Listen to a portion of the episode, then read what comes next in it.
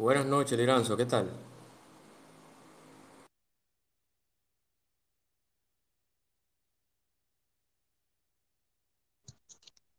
Buenas noches. Todo bien, todo bien, todo bien, hermano.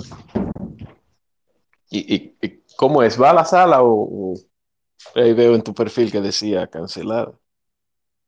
Sí, no, no sé. Lo que pasa es que me dio error la primera. Tuve que cancelarla y crear otra. Ah, bueno. Ya yo la, la estoy enviando. Pero decía one day, un día arriba. Sí, sí, sí, sí. Uh, criolla. Ah, política. Bueno,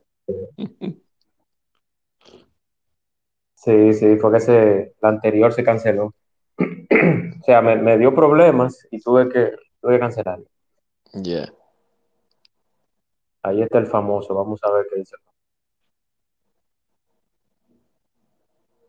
Adelante, famoso. ¿Qué tal?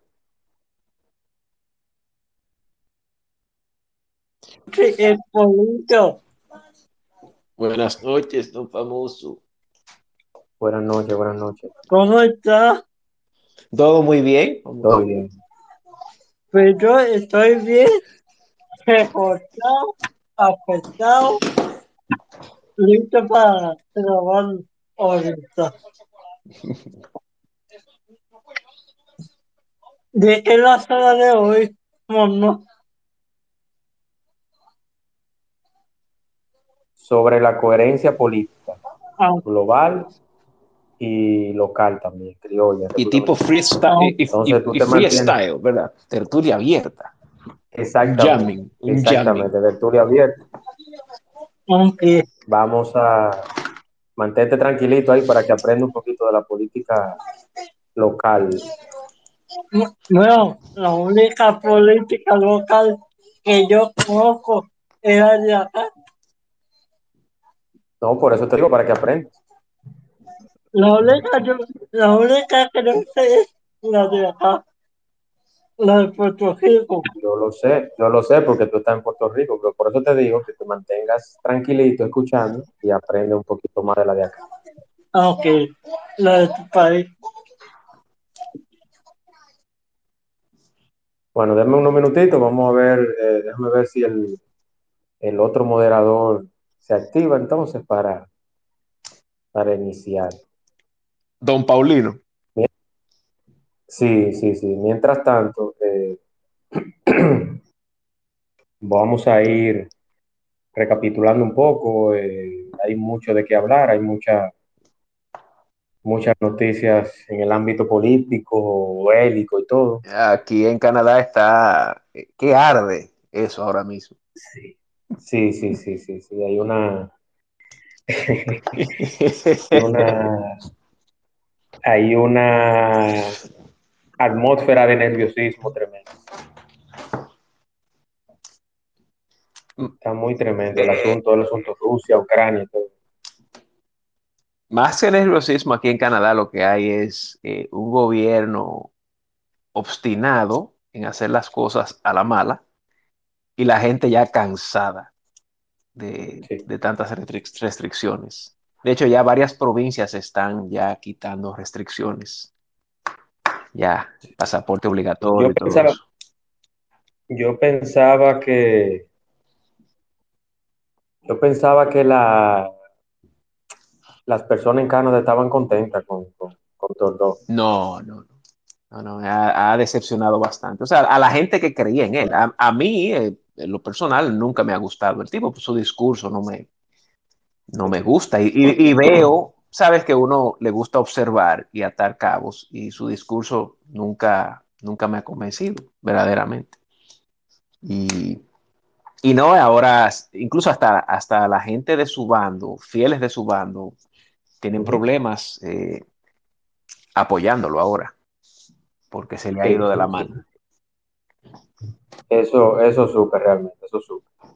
Pero nada, eso, eso es parte precisamente del, del tema que tenemos esta noche, sobre la coherencia política y, y global. Vamos a ir, parece que el, mi otro moderador y la otra persona que va a compartir conmigo el espacio no está, no está disponible todavía, entonces vamos a iniciar.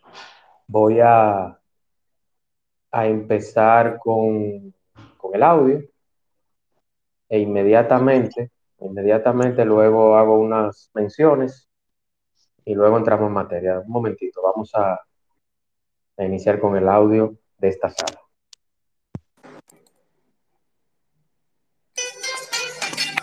Un espacio dinámico e interactivo, donde tratamos temas muy interesantes y de crecimiento personal. Así es, el espacio de Juan Manuel. De lunes a viernes a las 8 de la noche por aquí, por Twitter. No te lo pierdas, síguenos en todas nuestras redes sociales como arroba carboneljuan. Te esperamos.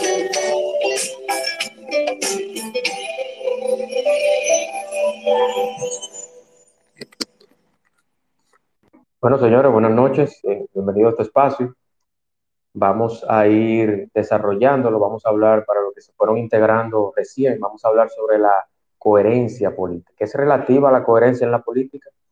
De esa y otros temas vamos a hablar esta noche. Pero antes, pero antes, pero antes, yo necesito que me den un minutito. Bueno, ya se integró Joan, ya está por acá Joan. Bienvenido, Joan. Antes de todo, vamos a dar unas menciones y iniciamos. Joan, cuando tú estés listo, me dices. Mientras tanto, voy a ir dándole las gracias a unos anunciantes que tengo por acá. Vamos a ver.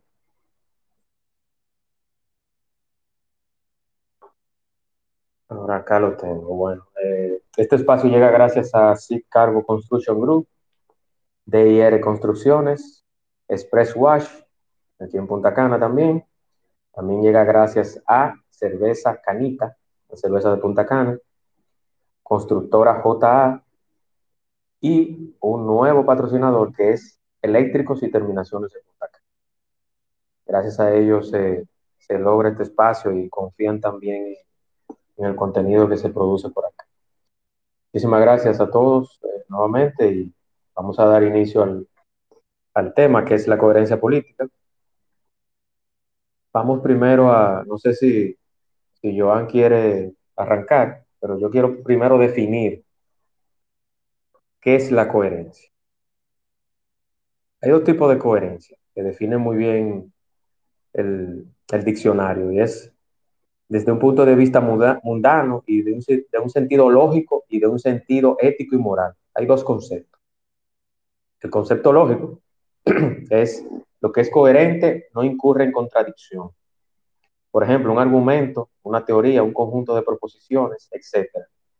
Decimos que son coherentes en la medida en que no conllevan contradicción o no se contradicen entre sí. Cuando la coherencia de la que hablamos es referente a un sistema formal axiomático, se dice consistencia. Ese es el sentido lógico, el concepto lógico de la coherencia. Pero el sentido ético y moral, sentido ético y moral es lo que, lo que engloba y, y, y el apéndice de lo que vamos a tratar esta noche a nivel político. La coherencia desde este punto de vista, la coherencia en el sentido ético y moral, desde ese punto de vista se suele considerar una virtud que por eso suele oír. Tal persona es muy coherente, citando entre comillas. Tal persona es coherente. Por ejemplo, Joan es coherente, Liranzo es coherente, Gaby es coherente, Ana Logroño es coherente. En virtud de eso, como decía Spinoza, un gran escritor, decía que principios falsos se puede llegar a conclusiones con tanto rigor como si partiésemos de principios verdaderos. La coherencia no puede ser en virtud porque nos puede llevar a equivocaciones notables si partimos de principios erróneos. En ese caso, ser coherentes es situarse cercano a la tosudez, terquedad u obstinación. Entonces, cuando decimos, bueno, esta persona es coherente, no necesariamente estamos diciendo que esta persona tiene un perfil lineal, exacto, en el caso de los políticos, como lo, lo vamos a tratar esta noche. Entonces, esa parte es la que yo quiero definir a nivel, a nivel social. Y le hago una pregunta para todos. ¿Qué ustedes entienden por coherencia? Social y político. ¿Qué ustedes entienden por coherencia? ¿Somos coherentes a la hora de juzgar, a la hora de elegir, a la hora de ver a nuestros políticos? ¿Son, son nuestros políticos coherentes en la actualidad? ¿Lo son? ¿Esperamos políticos coherentes en la actualidad? Yo creo que eso es una pregunta interesante para ti. No sé si... Bueno, Juan. bueno, Juan, es, es, es un tema, eh, porque la, la, la, palabra, el término coherencia, eh, tiene muchas definiciones, o sea, hay muchas, como yo digo esto, hay muchos lentes, muchas perspectivas. Puede ser una, perspectiva ética o personal, o puede ser una perspectiva ya eh, en términos macro, en términos. Entonces, ya lo, la política, en mi opinión, me parece que es algo de un mundillo específico, porque estamos hablando de individuos que son parte de una élite y que manejan muchos intereses. Eh, respondiendo exactamente, tratando de responder esa pregunta que haces en el espacio, eh, yo diría que en los tiempos que estamos viviendo hay demasiada inmediatez. Eh, la, la, las informaciones corren de una, de, una, forma rapidísima y vamos dando tumbos de aquí para allá, de allá para acá, que ahora es una cosa, mañana es otra y así. O sea, es, es, es muy poca la coherencia que hay ya en el, en el mundo de hoy. Incluso ya en el mundo, incluso hasta en el sistema de valores, ya es difícil hablar de coherencia en, un sentido macro a largo plazo. De modo que no, incluso hasta en las sociedades que eran más pequeñas, la política nunca pudo ser coherente como sería en la coherencia a nivel ético de la gente que tú conoces, a nivel ético o íntimo, porque en la política hay demasiados intereses y al haber tantos intereses hay muchas probabilidades, muchas combinaciones que se hace difícil mantener un discurso, por ejemplo, parecido eh, o igual, que conecte una cosa con la otra y que sea coherente de una, un, lo que se dice con, con, con, con, el hecho, con las acciones durante un largo periodo de tiempo, o sea, eh, es cambiante.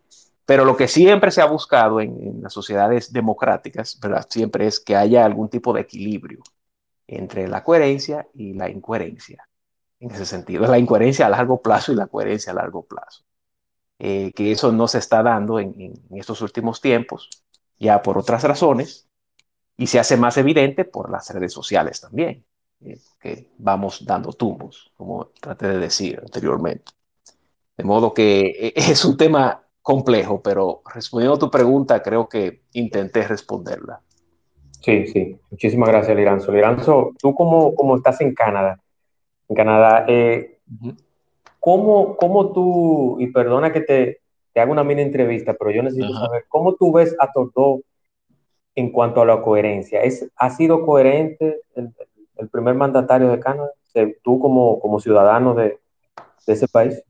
Mira, ahí entramos en, en, perspectivas. Por ejemplo, una persona que esté alineada a sus intereses, a los intereses de Trudeau, que son intereses que tienen un discurso de inclusión, un discurso que podríamos decir de, de izquierda, de lo que se le llamaría izquierda ahora, te diría que sí, eh, esa persona, pero otra persona que está buscando la evidencia de los hechos concretos y de lo que él dice y lo que él dice que no se corresponde con los hechos, te diría que no.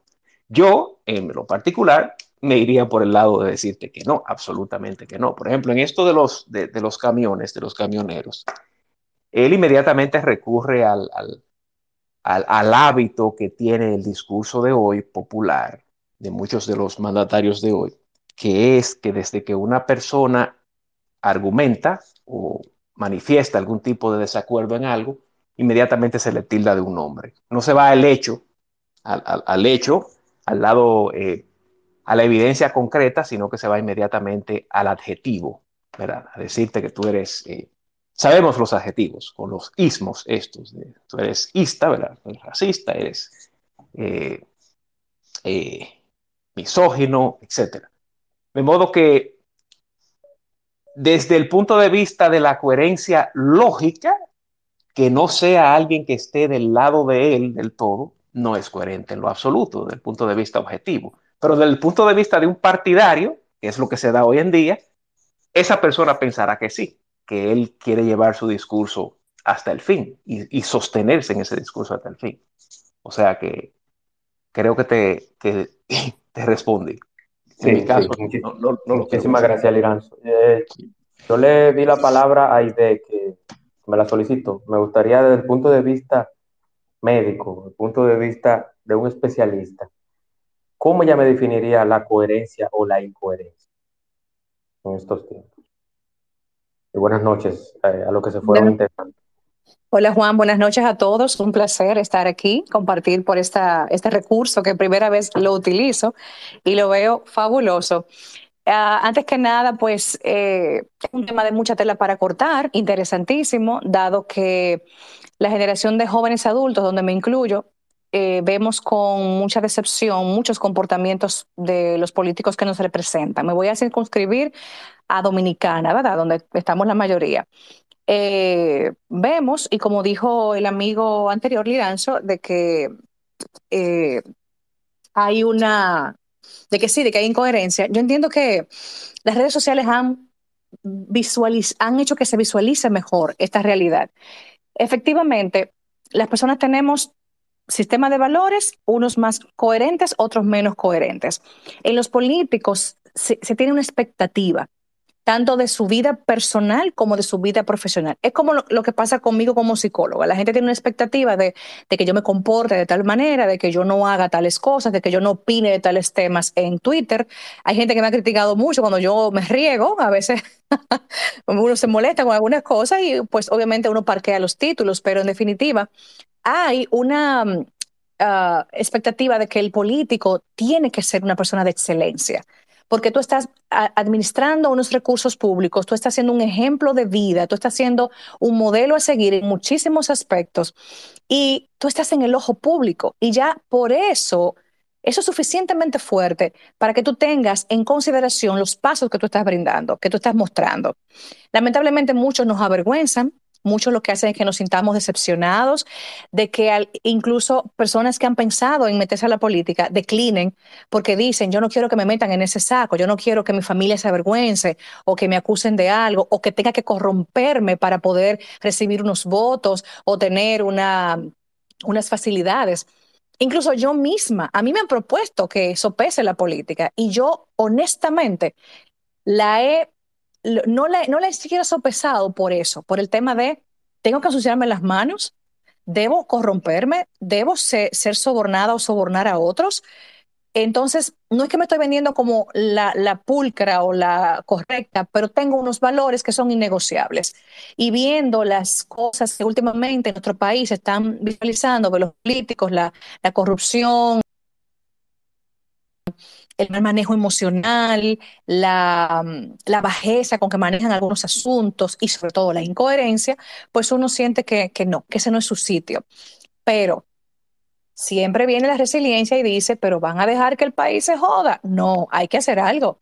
Efectivamente, tenemos que hacer algo, movernos, hacer que nuestra voz se escuche, dejarnos notar y no permitir que el, el, grupo de los malos que hacen más ruido y son los más notorios, pues se salgan con la suya. Yo entiendo que el político, el ser político demanda ser coherente, indefectiblemente que sí. Eso es algo que yo entiendo es innegociable. Gracias, Juan. Así es, muchísimas gracias, Ider. Eh, quiero darle la bienvenida a Rancés, que es un, un colaborador y una persona partidista. Yo quiero primero, antes de, de, darle participación a él y que vendrán más personas que son acólitos de alguno o de tal o cual partido, que todos los comentarios que hacemos acá lo vamos a hacer con mucho respeto, no vamos a, a denigrar a nadie, así como lo hizo Aide y como lo he hecho yo y lo ha hecho Miranzo. O sea, aquí estamos solamente definiendo un término y vamos a tener una conversación entre personas adultas, totalmente maduras, no va a haber descalificaciones ni acusaciones ni nada. Esto va a ser, esto va a ser totalmente con respeto. Entonces, yo quiero que me levanten la mano inmediatamente tengan la participación, quiero dar la palabra a Rancés, pero yo quiero también agregar algo algo que dice ahí. La política es, es un arte y una profesión, yo lo podría llamar así, muy bonita. Lo que pasa es que hemos tenido representantes no muy buenos. Yo veo la política como una oportunidad para tú ayudar, para tú servir, para tú eh, mantenerte el, el, en, en, el foco del, del pueblo, pero si no lo haces así, la política se convierte en un fracaso. Vamos a dar la participación a Rancés y luego a yo. Nada, nada. Saludos, buenas noches, Juan. Saludos a todos los que participan en el Twitter Space esta noche. Así mismo un diálogo con coherencia, con buenos argumentos, sin ofensa. estaré escuchando, participaré eh, donde corresponda dar una buena opinión, con base, claro está, y nada, hermano, a compartir el space para que se unan más personas. Sigo escuchando. Muchísimas gracias, Ramsés. Adelante, ¿Sabes? Joan. Juan, que te iba a decir. Ah, perdón, perdón.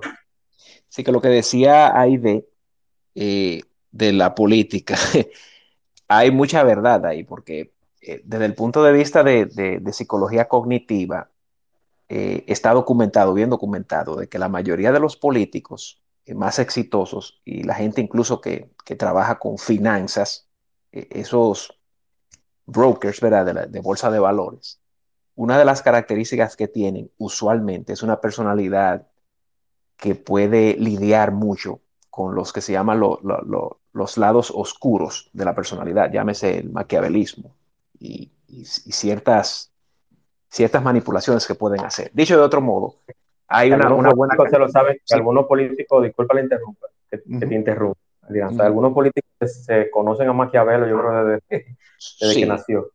Sí, sí, sí, sí. Y, y no solamente, yo tengo mi opinión personal de Maquiavelo, porque yo, yo lo admiro en un sentido, porque él, él- él te dice la verdad desnudamente de los intereses humanos. Pero volviendo al tema ese de la psicología cognitiva, el problema es que hay algunos que ya son sociópatas, que ya rayan en, en- en elementos ya sociopáticos en, en- en el perfil. pero hay muchos en la política y en el mundo, sobre todo de las finanzas. De nuevo, como, como te decía al principio, eh, lo que siempre se trata de buscar es el equilibrio, porque la verdad es que el idealismo en la política, con, toda la, la- con todos los intereses que hay en el medio, es muy difícil de poner en práctica. Yo preferiría a alguien pragmático, pero que sea equilibrado, eh, porque si no, también te, te tumban, te derrocan. Si tú no tienes tampoco el manejo racional y el manejo y cierta flexibilidad, ¿verdad? Moral, pero hay que ver hasta qué punto, ¿verdad? Pero para agregar eso solamente, que lo que ella decía hay mucho de cierto, porque hay, hay muchos elementos sociopáticos e incluso a veces psicopáticos en políticos. Eso es correcto. Adelante, Joan.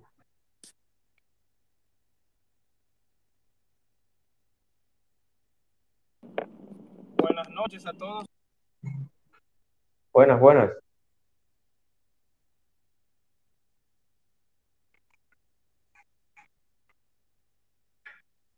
No te escucho, Joan.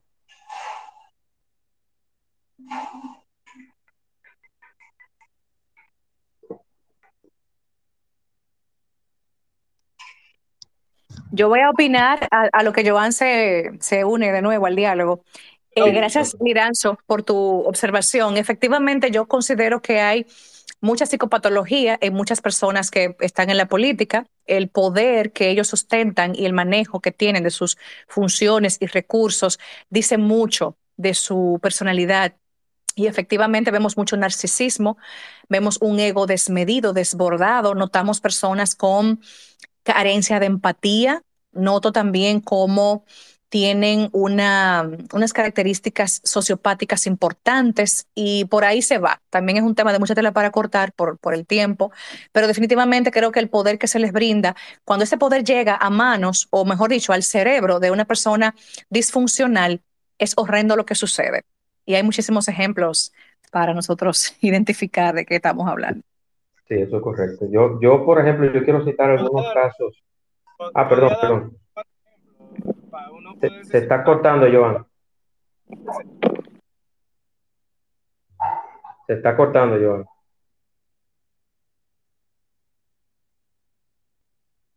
Vamos a darle la palabra entonces a Talomo y luego Elías.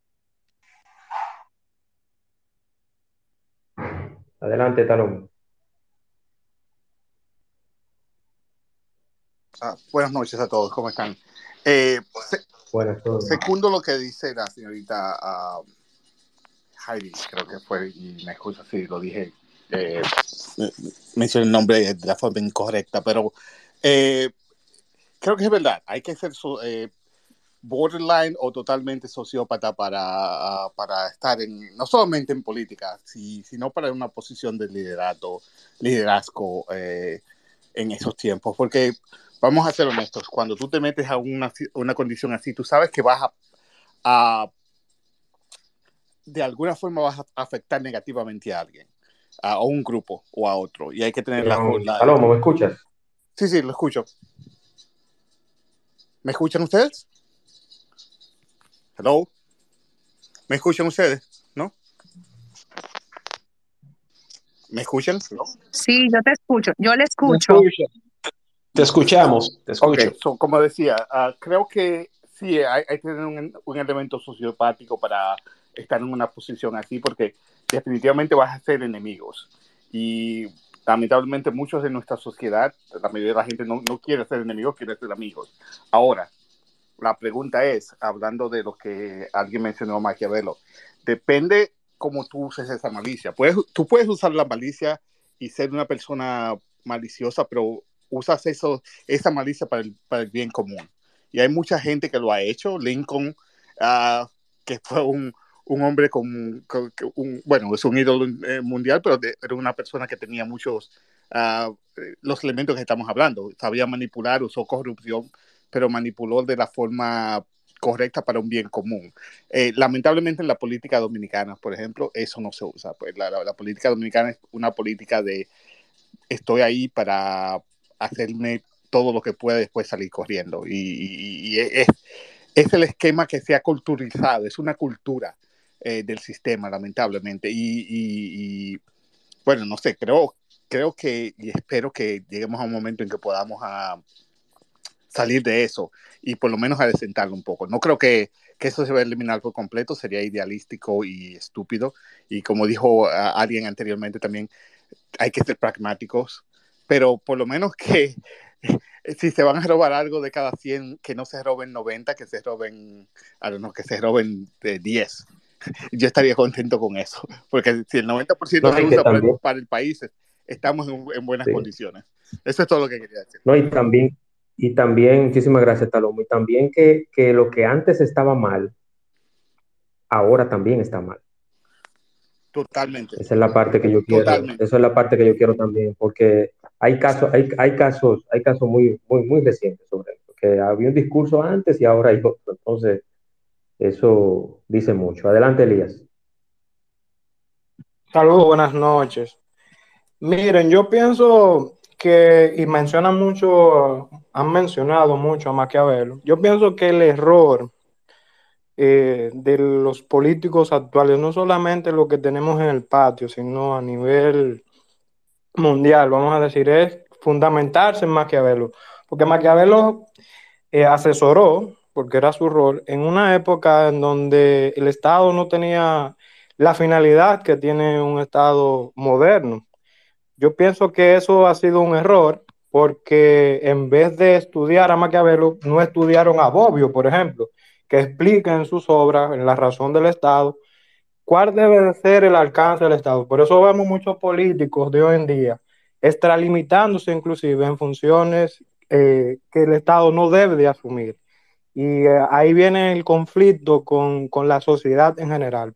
Yo creo que ha sido una mala práctica porque, eh, como Maquiavelo plantea, siempre su hipótesis de centralizar el poder y Bobbio habla en La razón del Estado totalmente lo contrario, un Estado que se fundamenta básicamente en la democracia y en las tomas de decisiones colectivas fundamentado en, ese ejercicio.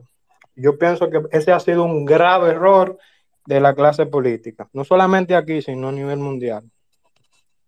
Sí, así es, así es. Gracias, Elías. Vamos entonces en ese mismo orden con Tomás y luego Samuel.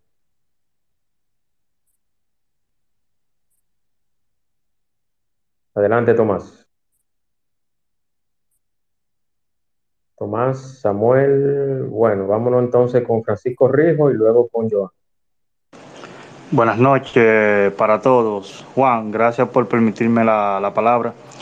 Señores, miren, lo siguiente, nosotros eh, lo he escuchado, hay algunos que han hablado de Maquiavelo, no puedo hablar nada de Maquiavelo porque nunca he podido leer nada sobre él.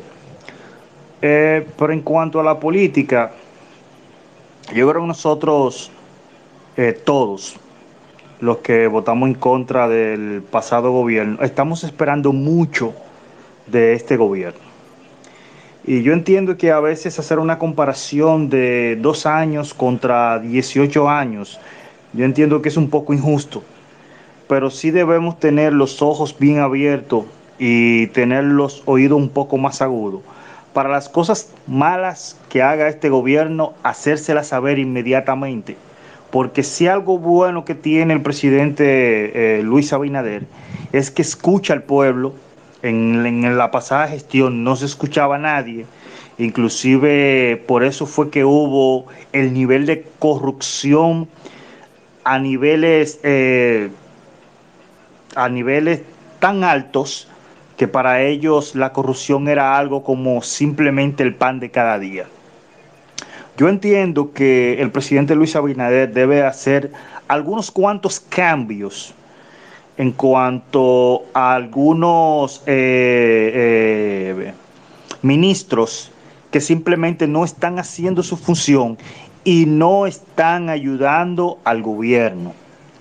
Él sí debe de actuar con el tema de los combustibles, porque es un tema que todos los viernes nosotros eh, nos espantamos y eso se refleja a nivel eh, de la canasta básica, porque inmediatamente suben los combustibles, todo lo que se deriva de los combustibles debe de subir y por ende las altas, eh, el alza de los precios de la canasta, ¿verdad?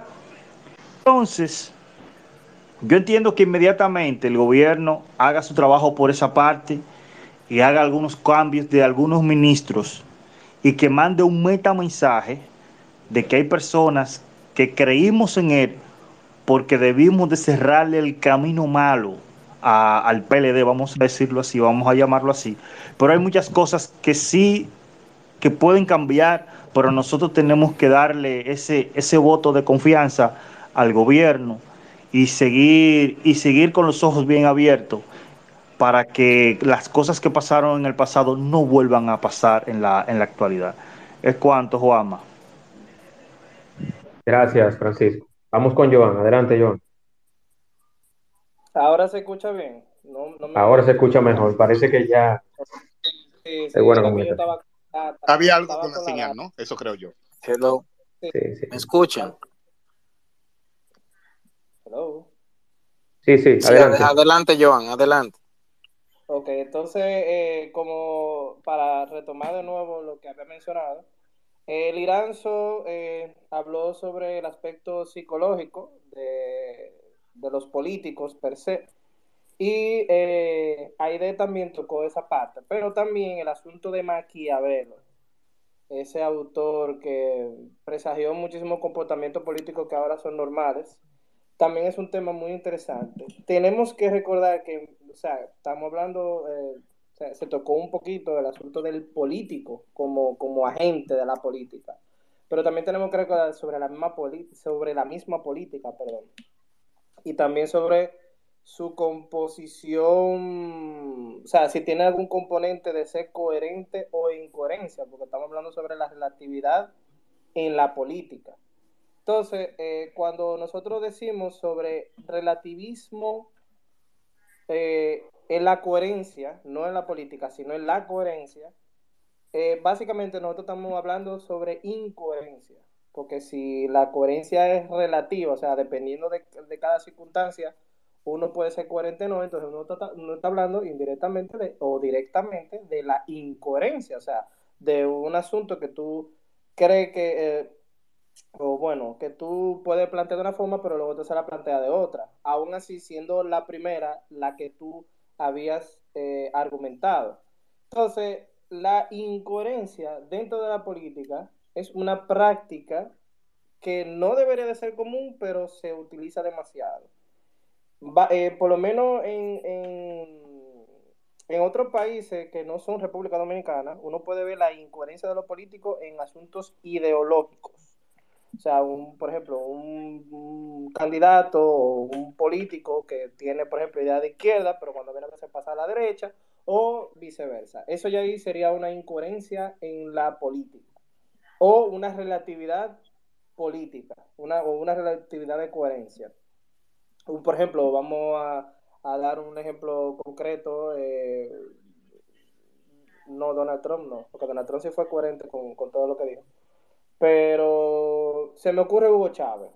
Hugo Chávez, un, básicamente del patio de Latinoamérica, un ejemplo. Y básicamente Hugo Chávez cuando lo entrevistó Jorge Ramos, esa legendaria entrevista en el noventa y pico, Hugo Chávez se pintaba como alguien completo y rotundamente democrático. Eh, aunque ya habían señales en ciertos puntos, pero realmente él siempre se pintó como alguien ecuánime, que no le interesaba ostentar el poder por mucho tiempo, que la dictadura, ¿qué es eso? Eso es imposible, ¿cómo va a ser? Vale, chicos. Entonces, toda esa clase de cosas uno la, la ve y uno dice, bueno, el tipo cuando viene a ver, y realmente tenía un porte muy democrático hasta que ostentó el poder y obviamente pasó lo que nosotros conocemos y todavía se sigue eh, ostentando. Muy al contrario, porque uno puede decir, bueno, si Hugo Chávez así, entonces ¿qué pasa con Maduro? Maduro es completamente lo contrario, Maduro, Maduro ha sido coherente políticamente. ¿Por qué? Porque él ha llevado al pie de la letra el ideal de Hugo Chávez. De hecho, él admite y es muy orgulloso de ser chavista y eso es coherencia política. Donald Trump también utilizó mucho la coherencia política. Donald Trump empezó con un discurso que te puede gustar o, lo puedes odiar por X motivo, pero él se mantuvo siempre en esa línea. Eh, Fidel Castro, para ponerlo también del otro, del, otro lado del espectro político, también fue coherente políticamente. El Che Guevara, eh, che Guevara políticamente también coherente. Pero en República Dominicana la, la incoherencia política o la, o la relatividad de la coherencia, como lo dijo muy elocuentemente eh, Tony Raful, no se debe precisamente a los cambios ideológicos, sino a los cambios del discurso. ¿En base a qué? En base a la misma campaña y en base a sus funciones eh, a veces legislativas o a veces presidenciales. En, muchísimos casos no lo ve más en presidente, que Danilo dijo una cosa y luego entonces cumplió otra, que Abinader dijo una cosa y luego cumplió otra. Eh, en el caso que nos atañe, como ustedes ven en la imagen del flyer, la imagen es que Faride específicamente ha dicho una cosa o dijo una cosa en un periodo y ahora ni dice nada o dice otra cosa completamente diferente. Pero eso, eso también es propio de lo que nosotros estamos hablando, eh, de la coherencia o la incoherencia en la política y si es relativa o no. Entonces, debería de ser, eso ya va a ser una pregunta abierta para todo el mundo, aunque todo el mundo va a opinar en función a eso, pero debería de ser relativa a la coherencia en la política? Como opinión, para cerrar, yo creo que no. La coherencia en, la política debería de mantenerse, que sea relativa o que alguien quisiera que fuese relativa, o que alguien para defender a otro, que es también la posición en la que atañe y a la que hace referencia el flyer, que alguien defienda a otra persona diciendo la coherencia, la relatividad en la política, eh, o perdón, la coherencia de la política es relativa, eso da mucho que pensar de esa persona, porque eso quiere decir que tú en un discurso, tú vas a decir una cosa, y cuando tú llegas al poder, tú vas a hacer otra. O sea, y eso es muy peligroso. Darle poder a una persona que hace eso, argumenta o articula o lo puede gesticular incluso, eso es completamente peligroso. Y le voy a ser franco, aquí incoherentes políticos hemos visto pocos, aunque ustedes no lo crean en este país. Eh, porque ustedes pueden, por ejemplo, mencionar a Balaguer. Balaguer pudiera matar todo lo comunista o pseudo comunista que ustedes lo pueden imaginar. Pero Balaguer siempre fue coherente con esa idea. Eh, que fue tendencia, que fue tendencia Balaguer hoy, por cierto. Sí. Eh, bueno, también con el asunto de Trujillo. Trujillo ustedes pueden decir que es lo más dictador que ustedes quieran, pero también fue coherente. Entonces, eh, incluso eso fue algo, no sé, bueno, que también lo dijeron en esto en radio, porque también viene la referencia a esa entrevista que le hicieron a Tony Raful, que también analizaron ese aspecto. O sea, muchos de, de, de, los políticos de vieja escuela, todos son, eh, incluso Antonio Marte, que muchísimas veces nosotros lo hemos criticado, que, eh, y ojo, el que un político sea coherente no quiere decir que sea buen político. Eso téngalo muy bien en claro. Tampoco no se está, no se está diciendo que no, eh, ser coherente eh, justifica que tú seas un político. No. Ser coherente lo que dice es que si tú dijiste que tú vas a robar en el Estado, tú, o sea, si tú lo dijiste desde campaña, sigue robando porque eso, eso, y la, si la gente te votó por eso, sigue robando. Ahora, si tú dices que tú no vas a tocar ni un solo peso del erario público, entonces se supone que no lo deberías de hacer. Eso es lo que uno quisiera, o por lo menos yo como opinión, respondiendo a mi propia pregunta, eso es lo que yo quisiera que ocurriera por lo menos en este país de forma política. Yo sé que es muy difícil, porque a veces tú llegas eh, con, unas, con unos argumentos idílicos como candidato y luego entonces cuando tú te afrontas a la realidad de tu cargo, entonces tú aterrizas. Eso yo lo sé que es muy difícil en este país, pero conchale, por lo menos repeten o traten de, de explicarle, cosa que eso aquí no se hace, pero en otros países sí, traten de explicarle a su, a su electorado por qué ustedes cambiaron de posición o por qué ustedes no pueden hacer cosas que dijeron en la campaña que lo iban a hacer. Eh, y nada, vuelvo a repetir la pregunta. ¿Debería de ser la coherencia en la política relativa, sí o no? Entonces, antes de continuar, tengo varios esperando ahí, una mano levantada, vamos de nuevo a hacer una mención los patrocinadores de este espacio, como cada martes o miércoles cada día de la semana, se hacen presentes para que esto sea posible. Seed Cargo Construction Group, SRL acá en Punta Cana, Express Wash Punta Cana, DIR Construcciones, Way Punta Cana también, Constructora JA, todo en equipos, CM Consultorio Dental, Cerveza Canita, cerveza de Punta Cana, eléctricos y terminaciones en Punta Cana. Gracias por la confianza y por creer en este tipo de espacio y de contenido. Vamos entonces con Tomás Duartiano, en ese mismo orden. Tomás Duartiano, mi opinión, Francisco y Talón. Gracias por la oportunidad y buenas noches a todos. Perdona por el tiempo, hermano. Sí, no, no, no, no hay problema. Es un, es un honor compartir con todas estas estrellas de Twitter. Eh, bien, eh, primeramente respecto a la, a la pregunta de sí o no, no debe ser, en mi humilde opinión, relativa la coherencia política, porque esto entonces, pues le restaría todo el valor que tiene la ideología como base fundamental en la práctica política, porque entonces si se me permite en una en un país determinado, vamos a decir nuestro país, República Dominicana, si no tiene eh, ningún peso que yo sea coherente, pues entonces eso ahí pierde como sentido. Entonces yo creo que definitivamente no, no debe ser relativa la coherencia política. Ser coherente es ser firme con mis ideales ideológicos y si yo tengo un plan de, de gobierno o voy a aspirar a alcalde, como fue mi caso, que les contaré brevemente en un momento, bien joven, yo digo que voy a hacer algo, bueno, pues se supone que debo de, de hacer el mayor esfuerzo y no ignorar luego de que esté en esa posición o hacer caso omiso, ¿verdad? A esa promesa o las promesas.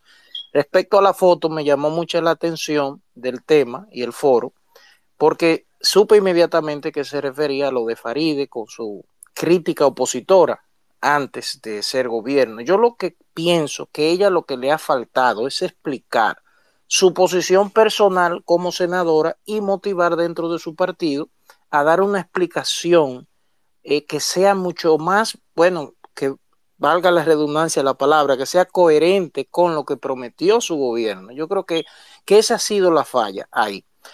En mi breve historia, yo, el asunto de la coherencia eh, política en la República Dominicana es un aspecto cultural, a mi modo de ver, porque desde el año, desde que nació la democracia en la República Dominicana, por allá por 65 y eso, yo creo que se ha venido alimentando el clientelismo, el que, el que va es el que paga, el, el, el que tiene dinero, el que da la fundita.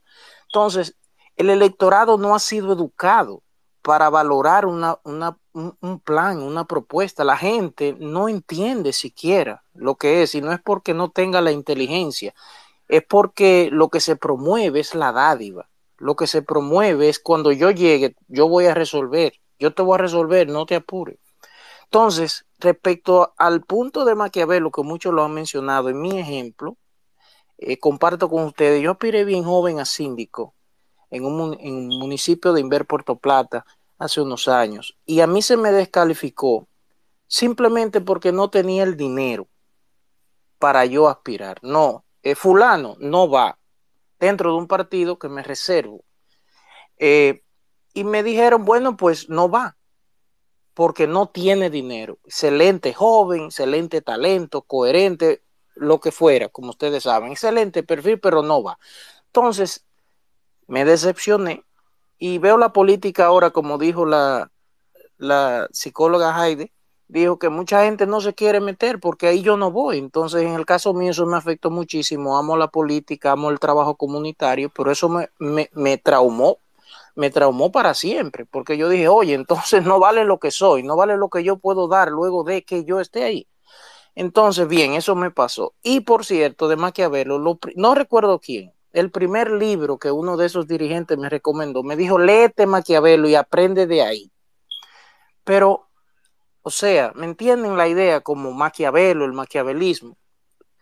Ya para concluirles y darle más espacio a los demás también, es un problema cultural en mi modo de ver. Si ustedes comparan la política europea y la de estadounidense, por ejemplo, no vamos a entrar ahí porque yo creo que nosotros todavía nos falta mucho para llegar ahí.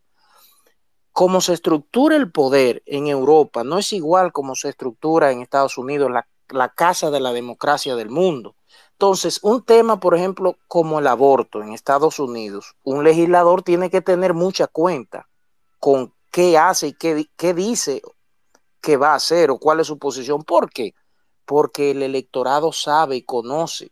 Y él salirse de su ideología antiaborto en un momento puede incluso perder su posición. Entonces, en la República Dominicana, el cambio tiene que venir en ese sentido, de arriba abajo. ¿Cómo? Los partidos deben formar a sus dirigentes, formarlos con escuelas, que debiera ser obligatorio, debiera ser obligatorio. Y digo desde arriba, porque miren cómo vino la organización de la independencia, la, perdón, la independencia del Poder Judicial, es desde arriba el cambio que se está dando. Porque si este gobierno salió ahora mismo, lo que puedan venir quizás no viene con esa visión. Entonces, igual es un problema educativo, en el fondo, en la raíz, que el electorado valore el político coherente y su plan y que lo estudie. ¿Qué va a hacer fulano cuando llegue? Déjenme ver dónde está.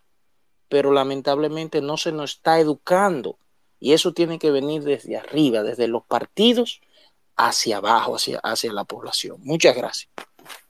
Gracias, Tomás. Vamos con mi opinión. Duartiano era que iba en este mismo orden, pero parece que salió. Adelante, mi opinión. Sí, buenas noches, ¿me escuchan? Buenas noches. Fuerte y claro. voy a ser breve porque la batería me, me está amenazando. Si partimos de coherencia, yo creo que debemos eh, tomar principio desde el discurso político que cada entidad política quiere proyectar.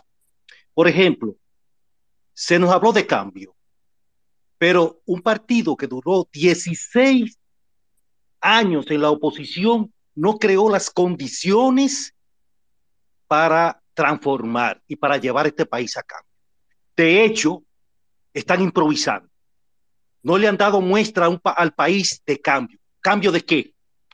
Cambio de, funcionarios, cambio de, de algunos estamentos. Entonces, yo creo que la coherencia debe cumplirse desde el mismo cuando se elabora un discurso, cuando se toma un discurso para llevarlo a, a la mejoría de todo que es el pueblo, para llevar la esperanza, no solamente para llevar esperanza, sino para hacer cumplir las esperanzas para la mejoría de todo el pueblo. Le voy a dar las gracias porque mi batería me está amenazando y no quiero quedar es... Conéctelo, conéctelo. Y quiero aprovechar, quiero aprovechar que esta, este espacio va a quedar grabado. Yo normalmente hago salas eh, de lunes a viernes, o sea, un día de la semana, pero este espacio será grabado. Los que, los que deseen pueden escucharlo grabado. Y la semana próxima yo lo voy a descargar y me pueden escribir lo que deseen. Me envían un mail y yo le envío en MP3 esta sala grabada. Lo estoy haciendo sigue en todos los espacios, se graba, yo la convierto en MP3 y se envía por mail petición. Vamos entonces con una dama, con Larisa. Adelante, Larisa.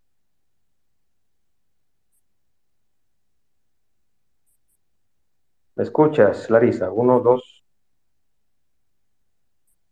Uno, dos. Larisa, ¿estás ahí? Sí, buenas noches. ¿Me escuchan? Ahora sí, ahora sí. Ok, eh, bueno, lo mío es breve porque el tema, eh, vi la foto y por eso entré, porque y con el tema de coherencia política. Yo creo que si nos vamos a meter en coherencia política, no podemos personalizar eh, a tal o cual político. Yo creo que, claro, yo veo, veo la política como un es como una ciencia que ya evolucionó y para aprender ciencias políticas y etcétera, pero para mí es algo que pasó. Estamos ya en otras dimensiones y en otros. No, pero hay algo, una, un, un, momentito, un, un permisito, disculpa que te interrumpa, Larissa. Yo quiero, yo quiero aclarar, quiero aclarar, porque cuando inicié lo, lo especifiqué. Se usó el flyer con la foto de Don Tony Rafuli Paride, porque es un tema reciente. O sea, él, Don Tony, utilizó en un programa la parte de la coherencia, la coherencia era relativa. No se está personalizando nada, no es un ataque sí, sí, al. Yo entiendo, no, no hay problema. No, no, Lo que quiero es no, que... yo quiero, no, pero yo quiero aclarar, no, pero quiero aclarar, Okay. Larisa, porque no quiero malentendidos, y como yo dije que en un inicio iba a ser un debate y un diálogo, inclusive aquí hay personas de todos los partidos, porque yo lo invité a todos. No quiero que se sientan mal, que no, no quiero que piensen, bueno, se hizo un espacio para atacar al gobierno. Esto es un no. tema, la, co- la coherencia política es global. Oh, exacto, hay en Europa, exacto. hay, Ese hay es en mi- Europa ese es- incoherencia. O sea que no, Ok, pero ese es mi punto, porque realmente no estoy haciendo el comentario para defender o atacar a nadie tampoco, sino simplemente porque yo creo la sociedad dominicana precisamente para construir esa coherencia ni hemos tenido la oportunidad de construirla. Eh, hemos tenido eh, gobiernos, pues tenemos un sistema bastante débil, institucionalmente nos falta muchísimo eh, y hay que hacer un eh, generacional, eh, bueno, en todos los sentidos, para lograrlo y rápido, que tal presidente, tal grupo político que le da cuatro años. Yo creo que es un esfuerzo desde todos y sobre todo también eh, entender que sin, para mí, esa es mi opinión personal, sin una coherencia en lo que tú haces o en lo que tú vas a instalar, a ejercer, eh, pues no se puede hacer absolutamente nada. La, la política eh, interviene en todo, en, en, la vida social y en, en lo humano, y más en el tiempo global que estamos viviendo. Eh, y no creo que sin poder ejercer y construir esa coherencia desde donde sea, con las líneas de pensamiento que no la tenemos, porque no hemos tenido políticos formados. Eh, alguien dijo que los partidos deben ocuparse, etcétera. Yo soy de la que pienso que el que no sepa de política no puede meterse a eso, a ejercer eso, porque si usted no tiene un expertise, usted lo que va a estar, bueno, ahora mismo la gente cree que con tutorial y con Google se puede hacer todo, pero no es así. Así que nos falta muchísimo en ese aspecto, pero hay que formarse. Y tenemos nosotros, desde los ciudadanos, desde lo que estamos ejerciendo en cada escenario, pues exigir esta coherencia, exigirla y, y, y, parir eh, liderazgos sociales, políticos, económicos, etcétera, que sea ese el valor que instalen. Porque una persona que no tiene coherencia, eh, óyeme, no puede tener básicamente ningún respeto. Eh, esa es, es realmente, es, eso era lo que quería compartir. Muchísimas gracias, Larisa. Muy, muy atinado tu comentario. Adelante, Carlos Ramírez. Luego, en ese mismo orden, Carlos, Francisco, Michael. Y luego Talomo nuevamente. Adelante, Carlos. Buenas, no- buenas noches, ¿me escuchan bien? Sí, fuerte y claro, hermano. Adelante. Eh, ok, eh, gracias por el turno. Eh, cuando hablamos de coherencia, evidentemente estamos hablando es de lo que entre lo que yo digo y hago, que eso, que eso concuerde. Y cuando hablamos de coherencia política, lo que estamos hablando es de que los políticos hagan lo que ellos dicen que van a hacer. O sea, básicamente es que no sean demagogos. Entonces ahí, ahí que va la primera pregunta. Eh, ¿La política dominicana en su praxis eh, promueve o, o no promueve la demagogia? Yo creo que no, yo creo que realmente la promueve. O sea, no sé, aquí el, el voto ciudadano no castiga la demagogia. Y por eso yo, yo, creo que no es un asunto ni siquiera ideológico, es más de la praxis política. Eh, todos los partidos se comportan en mayor o menor medida de forma demagógica. Entonces, cuando hablamos de la coherencia, es relativa a la coherencia política. Bueno, es una pregunta que caería incompleta. O sea, ¿relativo a qué? O sea, ¿relativo al contexto o relativo a los intereses del momento? ¿Relativo de que estoy en la oposición o relativo a que estoy en el gobierno? Es una muy buena pregunta. O sea, dejarlo abierto como que es relativa a la coherencia política no, no es una pregunta completa. O sea, relativa a qué. Entonces, yo por lo menos entiendo que la buena parte de la política dominicana, desde hace muchísimo tiempo, eh, opera en la praxis, aunque los partidos te digan que tienen ideología y cosas, al final es una coordinación de intereses. Entonces, como los intereses son cambiantes y son personales, evidentemente estos cambian cuando tú estás en la oposición, cuando tú estás en el gobierno, cuando tu sector político está más fuerte que otro. Entonces, por eso vamos a ver, eh, hasta que no se cambie la praxis de hacer política, que los políticos no van, a no van a ser coherentes con lo que dicen, porque, ¿qué pasa? Ellos básicamente dicen lo que dicen es según la correlación de intereses que están representando en el momento. O sea, hasta que la política dominicana no cambie en su praxis, y digo la política porque esto va a cambiar cuando los políticos quieran cambiarlo y cuando la gente actúe en correspondencia a eso.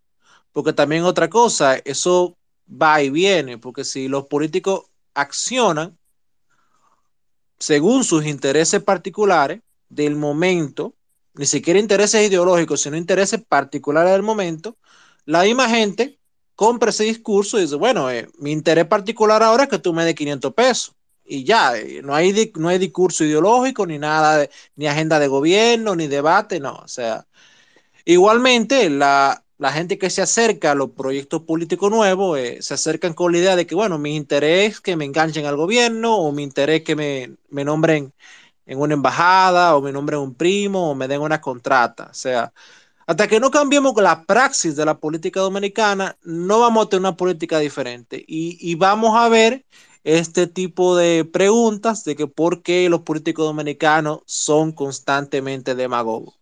Y nada, eh, no quiero extenderme más, pero esa es la intervención que quería hacer. Muchísimas gracias, Carlos. Muchísimas gracias. Adelante, Mike. Eh, buenas noches. Eh, interesantísimo el planteamiento de Carlos. Eh, para mí, desde mi punto de vista, yo creo que no, no ha habido mayor ejemplo de incoherencia a la sociedad dominicana que los mismos políticos. O sea, pareciera que los políticos dominicanos utilizan su discurso como, como una manera de atrapar votos y luego que ellos están en el poder, pues nada, hacer lo que quieran, el interés político, lo que diga su partido, lo que les le, funciona en el momento. Tenemos un ejemplo muy, muy palpable, como el, el presidente anterior, que tiene que ser una de las personas más incoherentes que hemos visto en algún cargo político en República Dominicana. Entonces, para mí, desde, desde mi punto de vista, eh, la coherencia tiene que, la coherencia de la política tiene que, de alguna forma, estar atada a algo. O sea, un político eh, o un servidor público cualquiera tiene que tener algo a, lo que su coherencia se ata, una ideología, tiene que tener eh, algo que lo sujete a eso, no simplemente el hecho de esto es lo que está bien hoy, esto es lo que está mal mañana. Y me parece que es, ha sido como la norma con los políticos dominicanos. Por ejemplo, para poner un ejemplo, la, la señora eh, ex vicepresidenta en un, en un momento votó en contra de la reelección y se religió con el, con el con Danilo, por ejemplo. Margarita Cedeño en, su, en un momento, eh, en su partido interno, votó en contra de la reelección y después aceptó el cargo como religiéndose. Entonces yo creo que el ejemplo ha sido horrible desde el punto de vista de, coherencia. Y, y nada, nos tocará a nosotros. Y yo creo que la principal razón por la cual la coherencia es tan pobre es porque los votantes no sabemos penalizar eso. O sea, los votantes no sabemos decirle a un gobernante, a un servidor público, usted no es coherente. Usted promete una cosa y hace otra. Usted dice una y hace otra. Entonces yo creo que nosotros nos toca eh, el rol de policías de la coherencia y nada. Eh, y nada, y en términos de si, es relativa o no, yo creo que relativa como tal, eh, como Carlos lo explicaba antes, no necesariamente, eh, pero sí yo creo que hay contextos. Y yo creo que alguien puede estar a favor de algo en un momento o decir que va a hacer algo en un momento y luego el contexto cambiar y la, y las, las, la realidad del momento cambiar y no. O sea, yo creo que yo creo que no creo que esa sea las palabras, la, la, coherencia de una persona, de un político, de una figura, de, una, un servidor público, no necesariamente tiene que estar atada a lo que diga en ese momento, porque hay que evaluarlo en ese momento. Y si, es coherente con su explicación del por qué no, entonces yo creo que es, tú puedes cambiar de posición. Es coherente cambiar de posición en ocasiones. Eso es todo de mi parte. Muchísimas gracias, Michael. Vamos con Bren, Breni Montero. Adelante, Breni. Activa tu micrófono, Bren. ¿Estás ahí? Sí, estoy aquí. Buenas noches. Buenas noches. Sí, eh, el tema de la coherencia eh, plenamente en nuestro país, en la República Dominicana, es un tema muy, muy débil a nivel político, porque aquí se utiliza muy, muy poco, por decir que ninguno, lo que es la coherencia a nivel de la política, de lo político que, que nosotros tenemos, utilizan mucho lo que el transfugismo, lo que queremos hoy, lo que queremos lograr hoy, pero mañana no importa. Ya yo estoy aquí, como decía un colega ahí. Entonces, ese tema de ser coherente es casi, casi en, en ninguno de los partidos, por decir que los tres partidos mayoritarios que están, eh, el que está, lo que aspiran, todos han hecho promesa a base de lo que se dice la coherencia. Y ellos han cumplido muy poco con esa promesa que han hecho, incluyendo el gobierno que está. Vamos a decir que tiempo difícil, pero entre tú haces mucha crítica al que está y cuando viene, pues tú como que eso lo coge como un medio de justificación.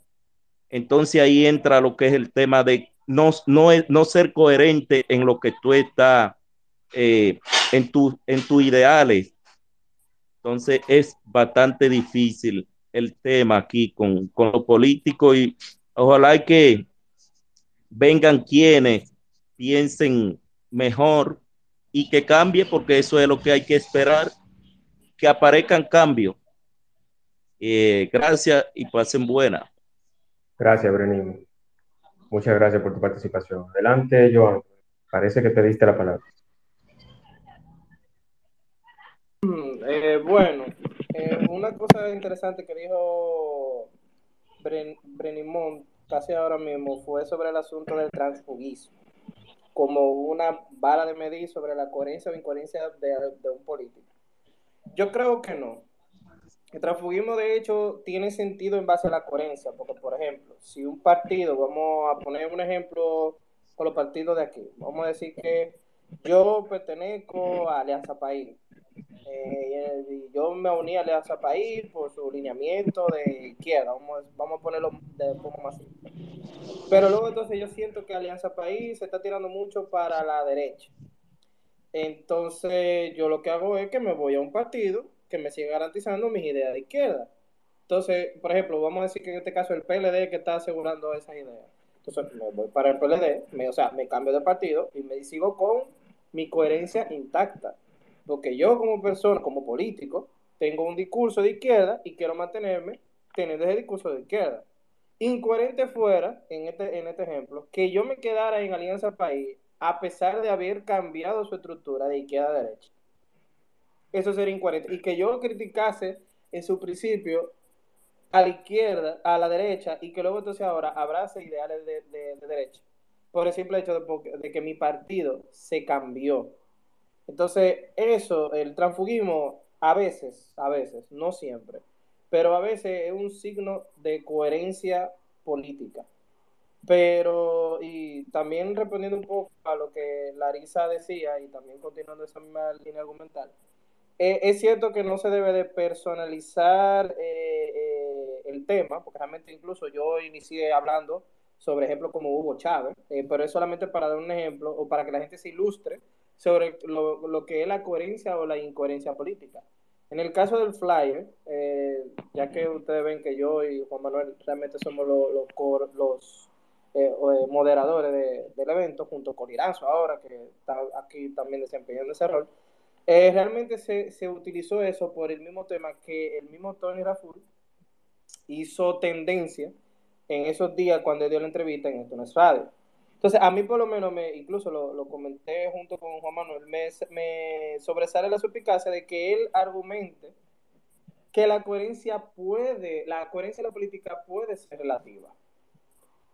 Eh, y dependiendo del escenario. Entonces uno queda, ahí es que uno como ciudadano, como dijo Michael también muy brillantemente, uno tiene que prenderse el bombillito y decir, espérate, ¿cómo así? O sea, si tú dices en algún momento que tú tienes las, como no quiero decirlo, pero ya saben por dónde yo voy, con una formulita que salió por ahí. Si tú me dices que tú tienes la fórmula y luego entonces no aplicas la fórmula, o tú eres un charlatán o tú eres un incoherente. Y no quiero tildarlo de esa forma, pero la coherencia, es, por eso que yo, que yo decía, la coherencia, eh, o sea, uno tiene que preguntarse a sí mismo, uno tiene que definirla primero como ciudadano, como dijo Mike y como Larisa también lo dijo muy brillantemente, uno como ciudadano tiene que reconocer a qué uno le llama coherencia y a qué no, y luego entonces tratar de que los políticos tengan esa imagen, porque recuérdense, la democracia lo único que hace es que nosotros le demos una representación a una persona que por nosotros va a hablar. En la estructura que nosotros tenemos, obviamente está muy segmentada y, por ejemplo, si Faride dice una cosa, no se crean que Faride nada más lo está diciendo por ser ella sola. Ella, está, ella fue representada por un grupo de personas en específico que la llevó a ese puesto. Y de hecho, ya representa su curul, el, el, el gafete que tiene su curul, dice específicamente de qué senaduría ella representa. Lo mismo con los diputados. Los diputados no, no, en, su, en su gafete no dicen su nombre. O sea, quítense eso de que, por ejemplo, si Bolívar Valera, pues también por poner otro nombre, saltó como una vaina en, en, en, su, en medio de, de, de cualquier eh, eh, cosa que se discute en el Congreso, no se creen que lo dijo nada más Bolívar Valera, tenemos que quitarnos esa vena de los ojos. Eso lo dijo, eso lo dijo los representantes que pusieron a Bolívar ahí, no solamente Bolívar. El, como dice Michael también, el pueblo tiene que entender que se le puede reclamar al político por algo que dijo o no. Y de hecho, la gente, por ejemplo, de, en el caso de Bolívar, que fueron la gente de Santo Domingo Este, no me acuerdo qué circunscripción eh, le tocó, pero específicamente esa gente debe de criticar a las opiniones de ese diputado. En La Vega también tenemos, yo tengo que saber quién, a quién fue que yo le di mi voto como diputado. Y si ese diputado dijo una cosa, yo tengo que reclamárselo a mi diputado, porque él me está representando a mí y me está representando a todo el mundo que votó por él. Entonces, la coherencia, o sea, como vuelvo y repito eh, anteriormente, la coherencia de la política debe de mantenerse. Te, o sea, para bien o para mal. Como dije anteriormente, la coherencia tampoco no significa que un político sea bueno. El político no sé, o sea, es que como, como yo dije, Antonio Marte es coherente todo lo que ha dicho Antonio Marte es parte de su discurso y es coherente con él. ¿Eso hace que Antonio Marte sea un buen o un mal político? No, no lo hace ni un bueno ni un mal político. Lo que lo va a determinar como bueno más político es su gestión. Pero tenemos que tener en claro de que la coherencia sí debe de mantenerse. La o por lo menos yo opino que la coherencia no debería de ser relativa en política. Porque estamos, eh, o sea, estamos hablando de que la representación del pueblo es quien va a determinar qué piensa en qué momento y en qué no. Y, si y debería de ser al revés, no es la representación del pueblo, es el pueblo que le debe de ser su representante qué piensa y qué no. Para que entonces si él pueda demostrar si el pueblo tiene coherencia o es incoherente políticamente. Pero no un político desde su posición, desde su curul, decir, yo dije esto un día y al otro día digo lo contrario. O sea, eso por lo menos lo que yo considero. Es cuanto. Gracias, Joan. Yo quiero también, eh, antes de darle la participación a la persona siguiente, que los que representen o pertenezcan a algún partido, yo quiero también la opinión de ellos. O sea, yo quisiera, quisiera la opinión de PLD, Fuerza del Pueblo, PRN. Aquí estaba, hace un ratito estaba abajo Elías Páez, que es un, un diputado actual. Parece que se fue ya, pero yo quiero, yo quiero escuchar la participación de todos. Si ustedes se dan cuenta, esto es un diálogo general aquí no se está personalizando nada, aquí no se está atacando a nadie. Juan. Esto es, esto es el, el, la opinión general. Juan. Adelante, Juan. Sí, no, yo quisiera agregar algo, eh, como eh, tratando de que sea un aporte a la, a la conversación. ¿verdad? Mucho se habla siempre de, de que la política, que o sea, los políticos deben de cambiar como si de arriba hacia abajo yo ahí tengo una opinión diferente, eh, una opinión distinta, porque yo creo mucho en opinión personal, en las cosas pequeñas desde la base. Por ejemplo, algo que ayuda a mejorar el discurso político y la famosa coherencia política en, en, un pueblo, en una sociedad, es la cohesión social. Y la cohesión social no en base a la, no en base a la ideología, sino en base a la resolución de problemas juntos o de mejoramientos eh, juntos. Por ejemplo, uno puede hacer en su vecindario, un ejemplo, uno puede eh, tener mejor cohesión con los vecinos y resolver algunos problemas. Por ejemplo, tratar de buscar un área verde para que los niños jueguen o sembrar más árboles y cosas pequeñas, pero esas cosas pequeñas van creando una cohesión social. Y yo tuve en mi juventud en Dominicana, tuve ejemplos así, de, o sea, que, pude verlos en los vecindarios que viví, de problemas que se resolvían sin tener que estar esperando que un político le, dé la gana eh, de, resolverlo o de hacerlo. Claro, eh, yo estoy totalmente de acuerdo con que hay que demandarles y hay que eh, señalarles y hay que estar al tanto, pero también hay que hacer cosas y la cohesión social me parece a mí algo esencial porque esa es la base, la base. Eh, si una sociedad quiere tener mejores políticos, tiene que tener una cohesión social abajo porque es lo que va a darle un hilo coherente, la famosa coherencia, entre los problemas concretos y entre los representantes de la sociedad. Y era una opinión, eh, una perspectiva que quería ofrecer al respecto. Muchísimas gracias, Liranzo, es válido. Vamos con Yari, entonces, en este mismo orden. Yari, Tolentino, Juan Carlos y Michael. Adelante, Yari. Eh, gracias, mis hermanos. Buenas noches a todos los distinguidos miembros de esta sala. Eh, Juan, felicitarte por siempre hacer estos espacios, que, que algo nos queda y algo no realmente nos sirve para el ejercicio práctico.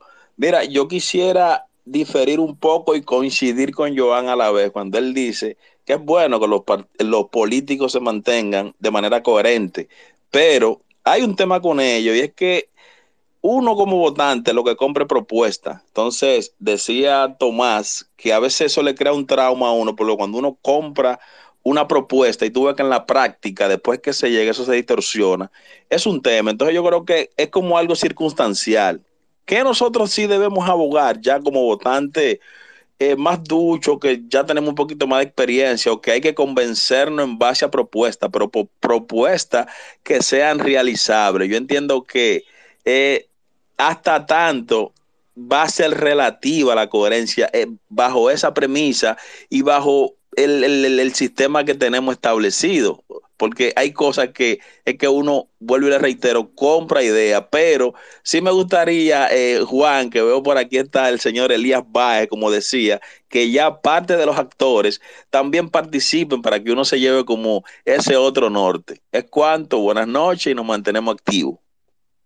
Muchísimas gracias, Yari. Sí, eh, eh, voy, a, voy a precisar algo así, porque yo le estoy tirando fuego a los senadores y a los diputados aquí, pero es bueno que ellos también, desde su posición... No, que inclusive, que inclusive, Joan, que inclusive, Joan, yo con personas que conocen a Farid, en una ocasión, cuando yo hice un espacio sobre ciberseguridad y su proyecto de ley en, en, en una de las cámaras, yo la invité y ella no quiso, no quiso participar. O sea, muchas personas, incluyendo periodistas, periodistas de República Dominicana, se invitó, se le dijo, Faride, mira, hay un espacio donde todo el mundo habla, se tiene oportunidad con respeto, y ella no participó. Entonces, aparte de la coherencia, yo creo que la coherencia debe tener como un bonus track. Los que son un poquito más mayorcitos se acuerdan de los CD en los 90, que trae un bonus track, una canción extra. Entonces, eso pasa ahora. Aparte de la coherencia, debe de haber un poquito de humildad, que los políticos ahora entiendan de que nosotros lo elegimos a ellos, pero que también ellos se deben a nosotros, pero que también debe haber un respeto. O sea, que en las redes también, vamos, vamos a, eh, voy a tomar participación porque yo soy tuitero, vamos un poquito a respetar también, no, no, no insultar, no maldecir, no irnos con, con términos peyorativos. O sea, yo, yo entiendo que también los políticos tienen miedo de, de la exhibición por todo lo que ha pasado, por todos los memes, todas las cosas que han sacado, dándole el Sí, beneficio de la duda. yo, yo, yo también yo también quisiera decir algo respecto a eso que eso Manuel sea, por ejemplo, no es que cuando venga, porque, por ejemplo, yo he tenido en, otras salas que yo por lo menos he hecho a Omar Fernández, y Omar ha compartido con nosotros como si fuese un ciudadano normal. Y se le ha dado su espacio para que él pueda eh, ex- expresar su idea. Eh, este muchacho, eh, wow, se me ve el nombre que en el Instituto de Arteano, casi siempre participa en, en los domingos en unos space que se hacen sobre, sobre conservadurismo. Y él siempre, siempre opina y uno siempre con el marco de respeto. Incluso yo mismo he diferido con él. Siempre se me ve el nombre. Wow. Que quién quita, que quién quita, señores, que esta plataforma sigue para el 2024. ¿Quién quita que uno de los candidatos a la presidencia pueda sumarse a un espacio, un moderador que se haga un debate? O sea, ¿quién quita? Para, para que ustedes vean lo importante que hubiese sido que Farid explicara eso. Ella misma decía que, habían, que había gente que estaba opinando sin saber. Ok, pero ¿en qué momento Faride se paró a explicarle a la gente en qué consistía la ley? En ningún momento. Y aunque la ley tuviese en blanco y negro, en español también, hay muchas cosas que en tecnicismo político no todo el mundo lo comprende. Y ni siquiera tecnicismo ni político ni tecnológico. Entonces yo creo que esa comunicación con el pueblo llano es lo que a muchos políticos les falta.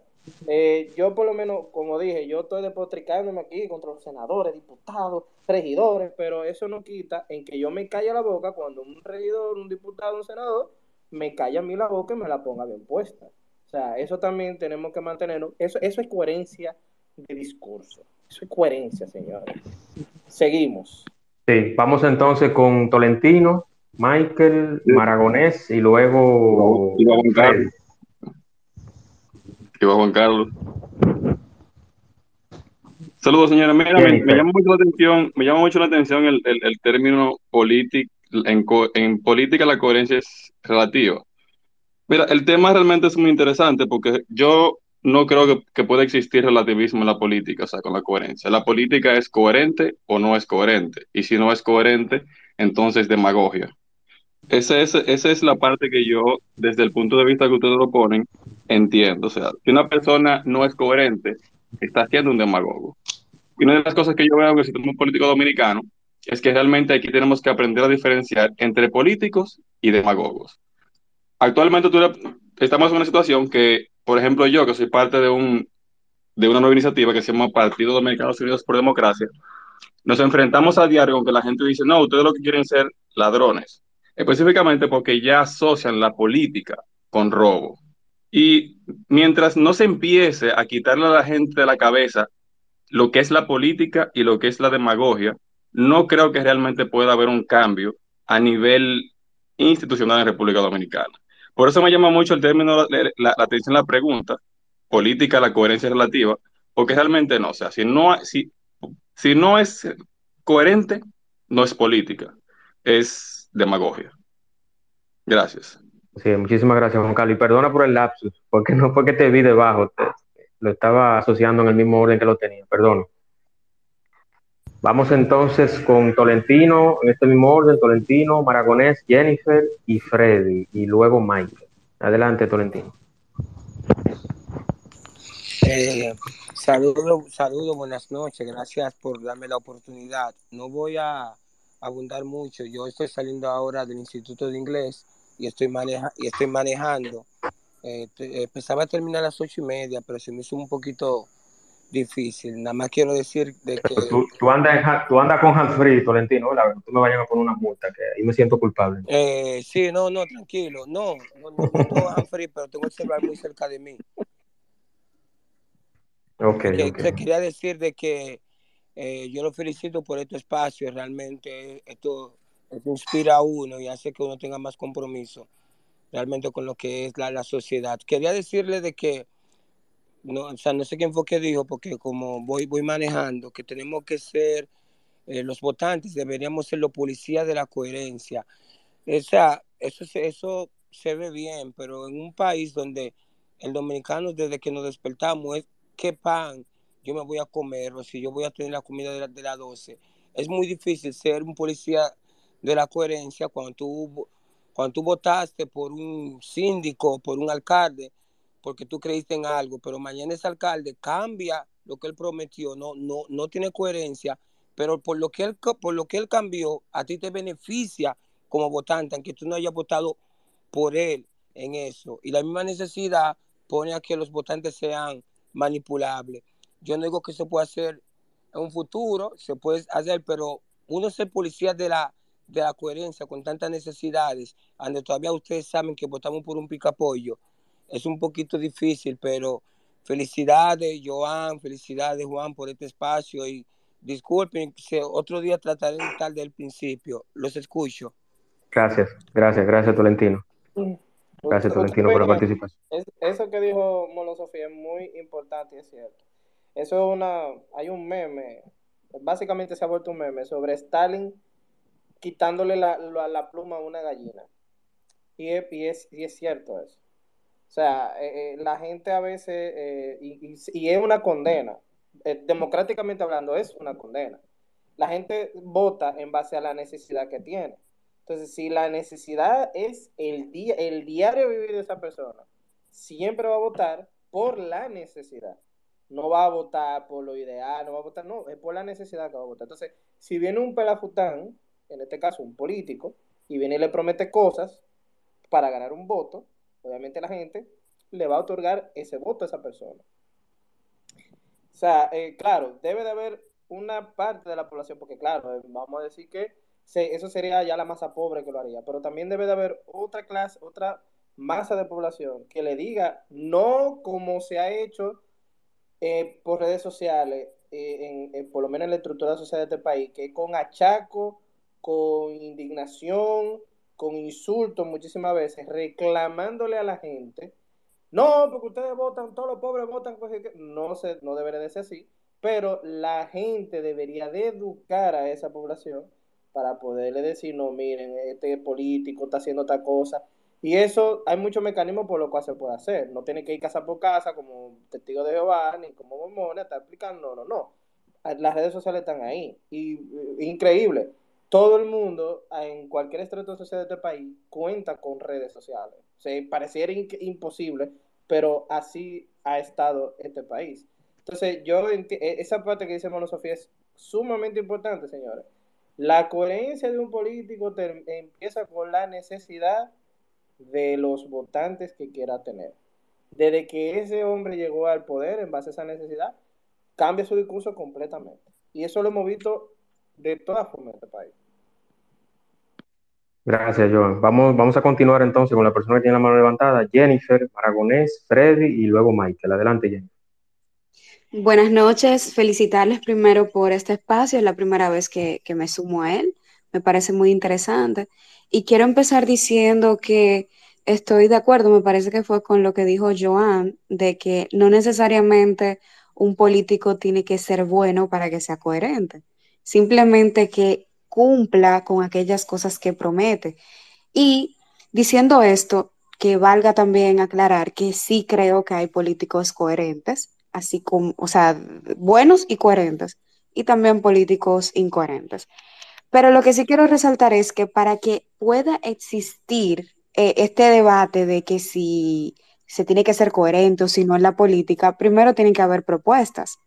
Tiene que haber algo que tú realmente le prometas al elector, al votante.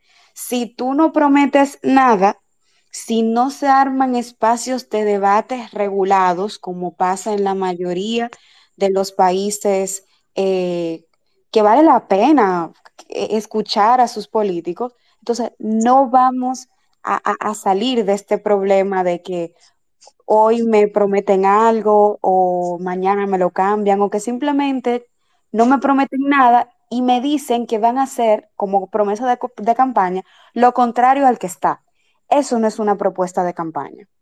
Por eso yo no me siento engañada por políticos como Faride, porque ella no prometió nada. Y el mismo gobierno de Luis Abinader, entiendo que basó mucho su estrategia de campaña y fue una excelente estrategia, pero el hecho de que es una estrategia buena no significa que sea, que sea correcta, que sea ética. Tú tienes que presentar qué tú vas a hacer. Ok, vas a cambiar esto o lo otro, pero ¿con qué? Entonces, yo lo que propongo es que los debates, los jóvenes, la clase media, lo que queda de la clase media, debemos, así como fuimos a la Plaza de la Bandera o fueron a la bandera para ciertas cosas, también que exijamos los debates. Para mí eso es importantísimo, porque si no, no tenemos cómo exigir coherencia, porque no conocemos lo que estamos votando. Y bueno, eso es todo. Gracias, Jennifer. Estoy totalmente de acuerdo contigo. Y esta plataforma que es gratis y que mucha gente eh, entra, a veces hay, hay, hay, de estos espacios que son, son espacios para, para reírnos, para hacer un sinnúmero de cosas, también lo podemos calificar y decir, bueno, vamos, vamos a invitar a un candidato, vamos a invitar a un diputado, vamos a ver qué está haciendo él, qué, qué, qué proyecto de ley tienen, qué proyecto de ley tienen agenda para su comunidad. Eh, vamos a incentivar esto. Yo estoy en la disponibilidad de hacerlo, siempre y cuando acepten. Y nada, vamos para adelante. Vamos a continuar entonces con Maragones. Adelante. Buenas noches. Eh, estoy muy de acuerdo con Jonathan, con eh, lo que él dice con relación de la coherencia política. Nosotros vemos a lo político con una visión de que me agarré la cartera porque se acerca un político. Esa es la, la visión que lamentablemente nos han enseñado eh, a través de los años. Pero la política, en realidad, o es hacer el bien o hacer el mal en demagogia. La mayoría de políticos que nosotros hemos tenido sobre la base de la demagogia y se ha desarrollado su gobierno de esa manera. Y los gusanos de madera que quedan fuera, lo que han hecho es que se han aprovechado de esa debilidad de esos políticos. Nosotros como ciudadanos somos los responsables de nosotros ir limpiando la política dominicana de todos esos gusanos de madera y de toda esa sangrijuela que están o no están en el poder, como quiera siguen disfrutando de esas mieles o de esa sangre. Una de las visiones para resolver esa situación es que en las redes sociales empecemos a comunicar la deficiencia que nosotros tenemos en el área de justicia, en el área de salud, en el área de educación. Y como se hizo con el 4%, como se fue a reclamar eh, una elección limpia, asimismo, elegir, dividirlo cada tres meses, hacer cuatro eh, cuatrimestres en el año y, y, cada uno de esos tres meses exigir eh, una, algo que nosotros queremos que se cumpla es una propuesta, pero pueden surgir muchísimas y nosotros no nos podemos quedar de brazos cruzados porque hemos no, nos hemos dado cuenta que cuando nos unimos y exigimos, logramos muchas cosas. Buenas noches. Muchísimas gracias, Maragones. Vamos entonces con Freddy y luego Michael. Sí, bu- buenas noches. Eh, primera vez que participo.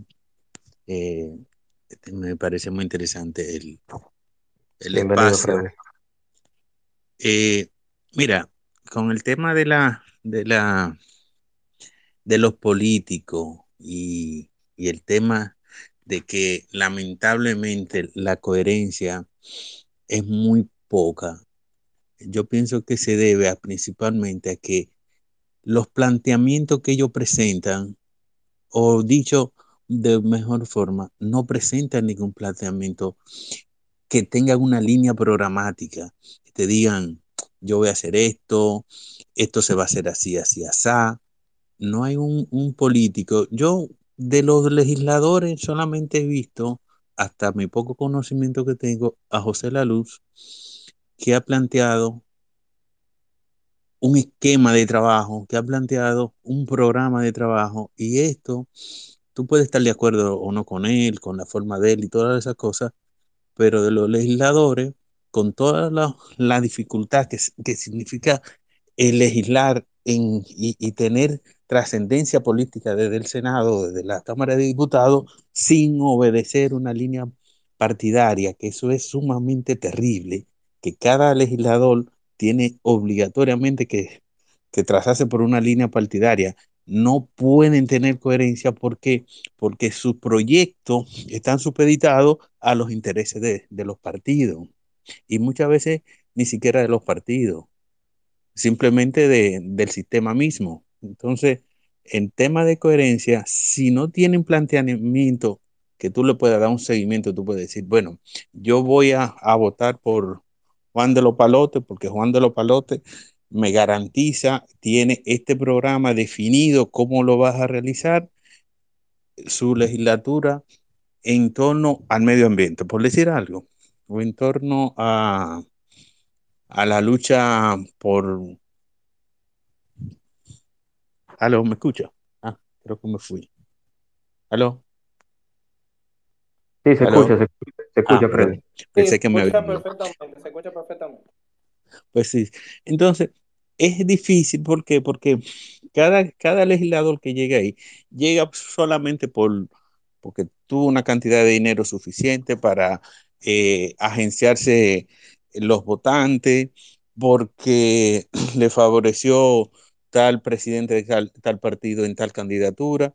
Entonces, es muy difícil que eh, contar con un legislador si nosotros, si nosotros mismos no buscamos la forma de cómo hacer que estos legisladores en algún estamento, no sé si, si, es por los medios, no sé si será luchar para que esos eh, legisladores tengan más compromiso con sus electores, porque la verdad es que no lo tienen ninguno. Y la coherencia, menos. Bueno, es un gusto. Quizá yo no soy muy, muy ducho No, gracias, no, gracias, gracias Freddy y agradezco eh, tu participación por primera vez en este espacio y espero que sea el primero de muchos. Muchísimas gracias. Ok. Vamos con Michael y luego Juan Carlos. Sí, eh, me gustaría ser breve porque creo que Jennifer dijo unas cosas que me pareció muy interesante recalcar y es eh, los debates. Y yo creo que, y partiendo desde el mismo punto que decía más temprano, el hecho de que eh, la sociedad, nosotros como parte, como los que votamos y los que decidimos, que estemos empoderados con, este, con estos temas, eh, ayuda muchísimo a que tengamos control sobre esto.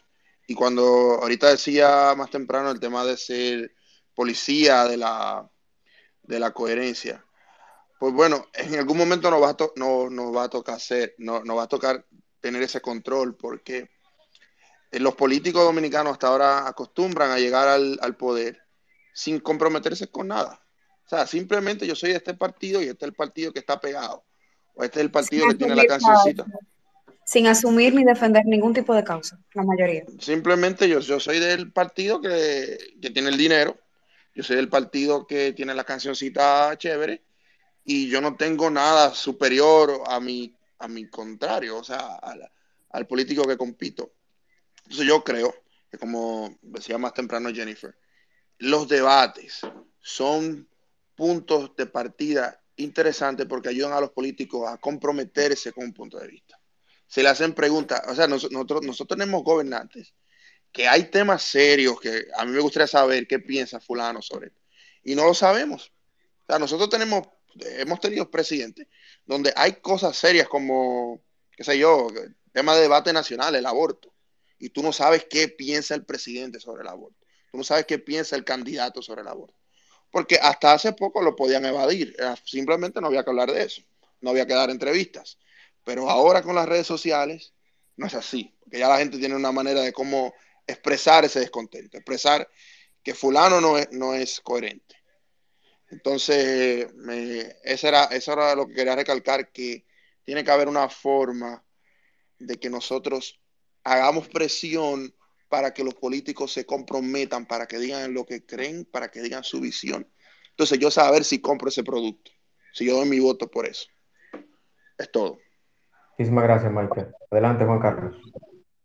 Yendo en el mismo contexto de Jennifer y de Michael, eh, yo creo que realmente, o lo que he analizado según he visto la política dominicana, es que hay que cambiar el modelo. O sea, no podemos seguir esperando que el político genere la propuesta, vaya, la lleve, y nosotros entendamos si nos conviene o no. O sea, para mí eso que ustedes mencionan del tema de las propuestas y si cumplen, de la coherencia, yo creo que, que hay, que cambiar de modelo. ¿Por qué no genera el ciudadano la propuesta y el candidato la ejecuta?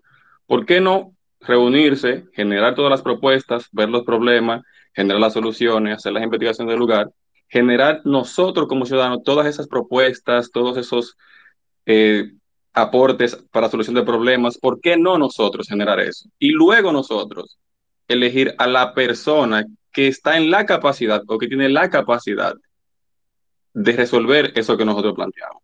Realmente yo creo que si se mantiene el modelo de esperar a que un político, a que un candidato lleve las propuestas para ver si nos gustan, creo que eso nunca va a solucionar el problema, porque es lo que se viene haciendo desde que se acabaron la dictadura con Balaguer.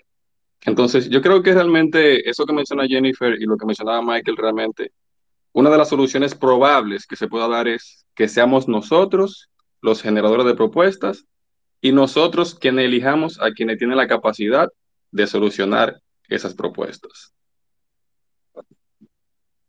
Muchísimas gracias, Juan Carlos. Vamos a ver, alguien más me pidió la palabra. Muy eh, real. Yo decía algo yo creo que esa, esa propuesta básicamente que dio Juan Carlos es algo brillante, que no creo que ningún modelo político eso se ha visto. Eso es algo muy interesante que deber, o sea, en algún punto deberíamos de implementar. O sea, incluso eso da paso a que la misma sociedad esté atenta a, lo, a los problemas que tiene y a cómo pudieran incluso solucionarse los problemas, porque no solamente ver los problemas, no ver los problemas, porque los problemas son fáciles de ver, pero generar cómo se puede solucionar. Entonces, ver quién está capacitado para poder enfrentar ese problema. Eso es un reto para la sociedad. O sea, eso no es fácil. Eh, pero recuérdense que tenemos la disyuntiva que dice eh, y es que mientras tenemos esa eh, ese concepto muy idílico, porque realmente es idílico, porque no, lo hemos visto desarrollado, hay gente que, que está acostado en un piso de tierra, en un colchón todo viejo que le salen los esprines, escuchando la gota de, agua caer en su zinc, de techo, y en la pared también de zinc. O sea, también tenemos que pensar en esa clase de ciudadanos. Y su problema lo más, probable, lo más probablemente que sea es querer tener una casa digna. Pero puede que, o sea, eh, realmente ese es el problema que debería de preocuparse esa persona. Posiblemente no, posiblemente su problema sea que el Producto Interno Bruto de su país esté decayendo eh, y eso le va a generar más condición de pobreza, pero a esa persona no le va a importar el Producto Interno Bruto. O sea, es como la disyuntiva de Leonel. Leonel podía, pudiera decirte en lenguaje llano, el país se está acabando, se está prendiendo eh, la cuatro esquinas, pero no te lo va a decir así. Lo que te va a decir es que socioeconómicamente el país está pasando por un declive económico que va a llevar posiblemente en unos cuantos años. Entonces ahí tú mentalmente te quedas, ok, pero mi problema no es eso, mi problema es que yo me estoy muriendo, yo, yo soy el que me estoy muriendo. Entonces, está muy buena la opción, pero también tenemos que pensar en el ciudadano que no comprende esa clase de políticas. O sea, todavía tenemos ese bache. Suena que no tiene solución, pero sí, sí tiene solución. O sea, por lo menos yo creería que la solución es el- la, la educación. O sea, para mí ese es uno de los mayores retos, pero la educación puede solucionar ese problema. Gracias, Joan. Vamos entonces con John Real, Elías, Don Elías y Jaime Bobadilla. Creo que Jennifer también levantó la mano. Sí, sí, y Jennifer, perdona. Jennifer fue en el orden también. Adelante, John Real. Bueno, John Real, John Real, activa tu micrófono. Bueno, vámonos con Don Elías entonces. Adelante, Don Elías.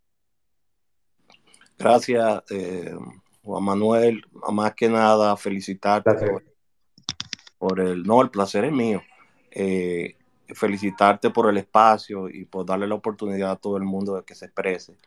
Me quedé un poquito atrás para escuchar la mayor cantidad de exposiciones posibles, pero ya mi querido Dominó, mi perro, está haciéndome señas de que es hora de irse a pasear, o sea que eh, por eso quise tomar mi turno.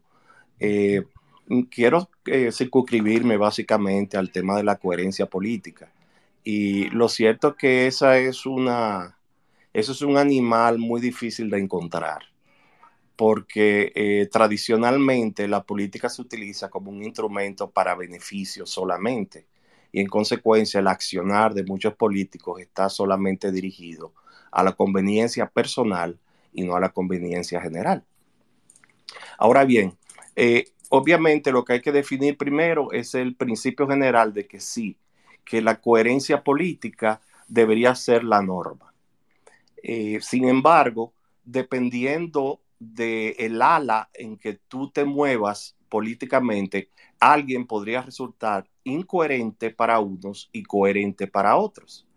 Por ejemplo, de alguna forma, nosotros hemos eh, escuchado varias intervenciones en las cuales se menciona a Farideh Raful.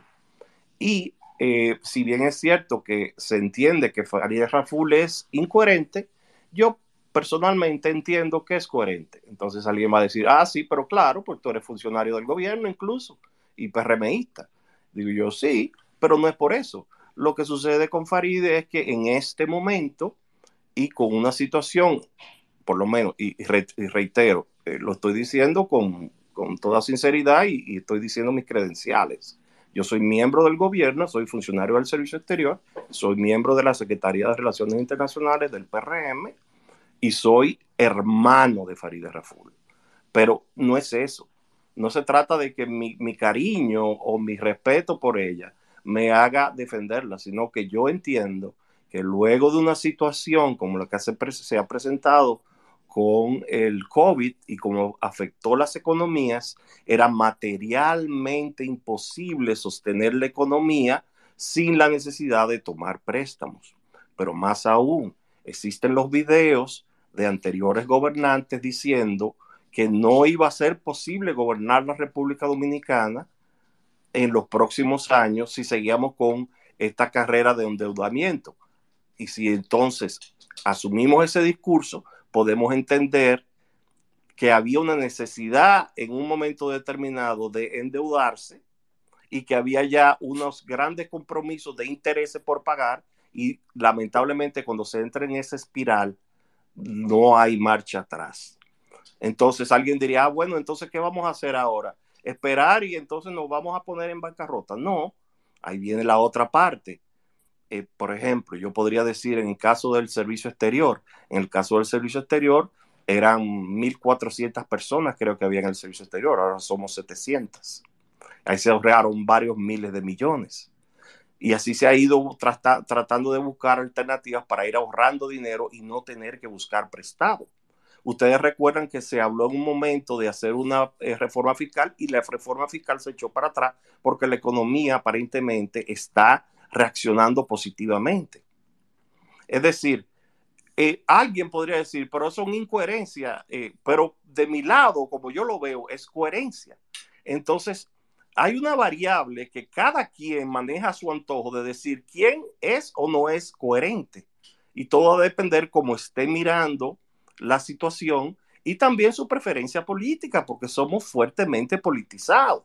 Yo trato de justificar mi posición y hablo de cosas específicas, pero obviamente yo también tengo mi, mi preferencia política. Pero no, mal podría alguien decir, no, pero eh, eh, Elías está diciendo ahí muchísimas cosas que no se puede comprobar. Yo dije cosas muy específicas. Dije, se redujo el servicio exterior a la mitad. Eh, dije que no, no, no, no, se, no se intentó penalizar con la reforma fiscal, sino que se dijo, no vamos a detenerlo, vamos a tratar de, economizar por otro lado. Se, eliminó el peaje sombra, que eso lo tienen, lo, lo hizo, lo hicieron gobiernos anteriores y gente que ahora se queja y lo tenían. ¿Entiendes? Y así igualmente, en su momento, hasta de un del, del mismo partido, un gobierno renegoció la, la, deuda con el, con, por ejemplo, con la Barrigol. Entonces, cada quien busca la manera y busca alternativas y puede haber coherencia dependiendo del punto de vista donde tú estés. Si tú estás del lado con el cual yo me identifico, yo entiendo que Farid ha sido completamente coherente porque ella lo que ha hecho es defender su gobierno y además de eso lo ha hecho con razones de peso como fueron las condiciones que se crearon mediante el COVID. Ahora, yo creo que ella le ha fallado, ha faltado en explicarlo más claramente y explicar su posición y por qué ha dicho sí, porque ha levantado la mano por los préstamos. Y en adición a eso, y creo que sería injusto que alguien dijera que estoy excediéndome al decir esto, es claramente identificable que hay un grupo especializado en tratar de perturbar la tranquilidad de Faride en las redes sociales. Eso yo creo que aquí nadie aquí puede hacerse el tonto con eso y todo el mundo sabe que hay un grupito de bots y de personas especializadas que cada vez que Farides dice algo, ahí le caen arriba como hienas, como dijo alguien el otro Pero hay algo, don Elías, que yo quiero, no voy a defender los bots, pero sí quiero defenderme yo. Y es que a ella, a este tipo de espacio, que yo vengo haciéndolo ya desde hace un tiempo, a ella se le invitó y yo le garanticé que iba a ser con respeto. Y ella no aceptó, posiblemente por ese mismo ambiente tóxico que se da a veces en las redes. O sea, eh, también, también, también, también uno tiene que elegir, también uno tiene que elegir los espacios que uno va, así como, por ejemplo, don Elías, si usted lo invitan a, qué sé yo, a, a una emisora en Montecristi sin, sin faltarle el mérito de respeto a Montecristi, usted lo invita a una emisora en Montecristi que usted no sabe quién la, quién la patrocina y qué programa es, eh, eh, obviamente cuando usted vaya lo pueden atacar. O sea, es así, es determinar y focalizar a dónde usted va, quién lo invita, cuál es el, cuál es el medio, eh, de qué se va a hablar. Sí, yo, entiendo, entiendo tu punto, desconozco las razones por las cuales ella no puede haber eh, eh, participado. yo no soy su speaker, simplemente soy su compañero de partido y una persona que la adora y la respeta y sabe de, qué material ella está hecho y lo que y lo, lo, difícil algunas veces que para ella tomar decisiones y también que entiende muchas de las cosas. Ustedes se acuerdan aquel aquel ah, debate fuerte que hubo con el barrilito, ¿no? entonces, eh, yo, le, yo le voy a presentar una, una coyuntura que se le presenta a, a, quien dijo, yo no cojo el barrilito, eh, comparado con quien tuvo 16 años corriendo el barrilito. Si alguien tenía un barrilito que lo cogió durante 16 años y era de un millón de pesos, esa persona tiene 16 millones de pesos para la próxima campaña.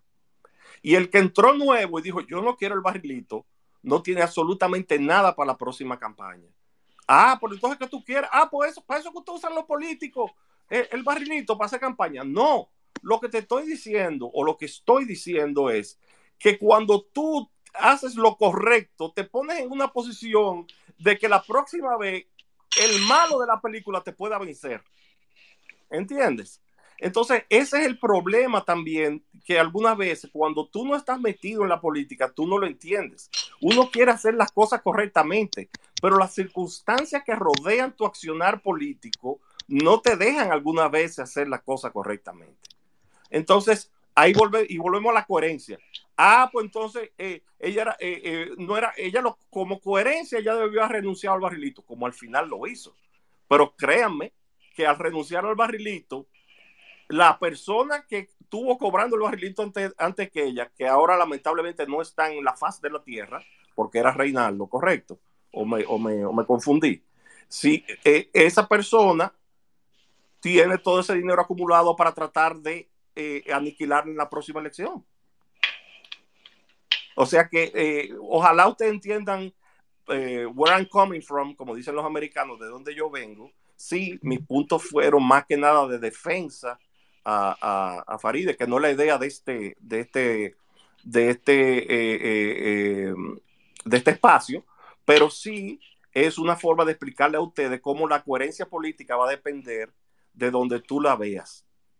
Pero que hay un principio general que debemos todos cumplir y que ojalá pudiéramos lograrlo, que es el de ser coherentes políticamente.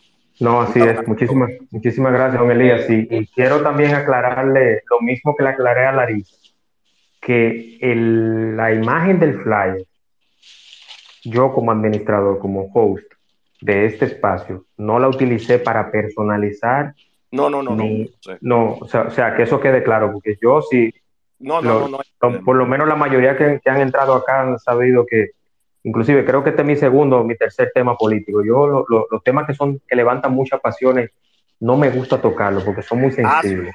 hazlo, es importante que lo sigas haciendo y es importante. Yo encontré el tema de casualidad, no, de verdad, lo, me, me quedé hasta el final para, para precisamente tomarle la temperatura, el profesionalismo de todo el que ha op- eh, opinado aquí ha sido, ha sido evidente y síguelo haciendo. Y es importante que tú, alguien decía ahí, hay que hacer que ellos, que todo el mundo venga a estos, a estos espacios y hable. Yo hablé porque lo encontré, pero a mí me pueden invitar y yo hablo donde sea. En el, en el radio de Montecristi o aquí, lo importante es que usted sea coherente en lo que dice. Ahí es que está, a, a- a propósito de coherencia, sea coherente en lo que dice y trate de justificar sus posiciones, no con tontería, no hablando duro, sino con datos, con una forma que usted pueda defender sus ideas sin ofender a nadie y con fundamento. Mis afectos. Sí. Muchísimas gracias, don Elías. Un abrazo y gracias por, por la oportunidad. Yo- Vamos entonces con, que- vamos entonces, sí, ¿Me que estamos casi cerrando y quiero darle, quiero darle participación a todos los que pidieron la palabra. Adelante, yo. Sí, sí, pero yo quise, ah, es algo breve. A Elías, eh, ya que usted ha llegado de Faride, pásele este espacio para que ella lo tome como ejemplo. O cualquiera, no, no solamente ese, cual- cualquiera de los demás espacios, eh, que todo está grabado. Páseselo para que ella pueda ver y para que ella pueda ver si en algún momento tiene la necesidad de expresar alguna opinión sobre cualquier tema, lo pueda hacer porque realmente aquí, aunque se utilizó esa imagen, pero realmente todo se ha tratado incluso yo eh, que inicié y que dije que realmente lo, lo que despotriqué a los senadores, diputados, que vengan a callarme la boca o a callarle la boca a quien sea que ha dicho algo contrario a las opiniones que han dado, porque eso es parte intrínseca de la democracia. La, la, el debate, el debate es necesario y es lo, lo ideal. Incluso un debate entre un representante y un ciudadano común es el perfecto ejemplo de democracia, porque eso significa que el ciudadano que no sabe lo que pasa ahí adentro conocerá lo que esa persona vive adentro. Por eso incluso yo puse que la coherencia en la política también tiene que ver con eso. Y lo que usted dijo fue brillante con respecto al asunto de que quien está dentro de un partido, de una ideología política, es el que sabe cómo se maneja o no se maneja la coherencia. De hecho, eso fue algo que yo también di, eh, di con el ejemplo de pertenecer de alianza de, con el transfugismo, que lo había mencionado otra persona, que como el transfugismo también es un ejemplo de coherencia política. O sea, no que alguien que se vaya de un partido a otro realmente es un incoherente. O sea, si la ideología de un partido no me conviene, yo me voy del partido donde yo estoy y me voy a uno a donde la ideología me compete. Entonces, eso que usted dijo sobre que si mi partido, o sea, si yo desde mi esfera veo la coherencia de mi partido, aunque la gente lo vea incoherente, eso también es una postura correcta, aunque pareciera que no, porque es el partido el que marca el lineamiento. Ahora, si usted quiere salirse de ese partido porque su, la coherencia de ese partido se, se disfrutó, entonces usted puede hacerlo, no pasa nada. Y usted se va a un partido que dentro de su propia ideología sea coherente. Eso es todo, ya. Ya yo terminé. Gracias, Joan. Vamos entonces con Jaime, Jeffer y luego con Bueno. el audio de cierre para concluir. Buenas noches, ¿cómo están todos? A todos lo veo casi siempre tuiteando.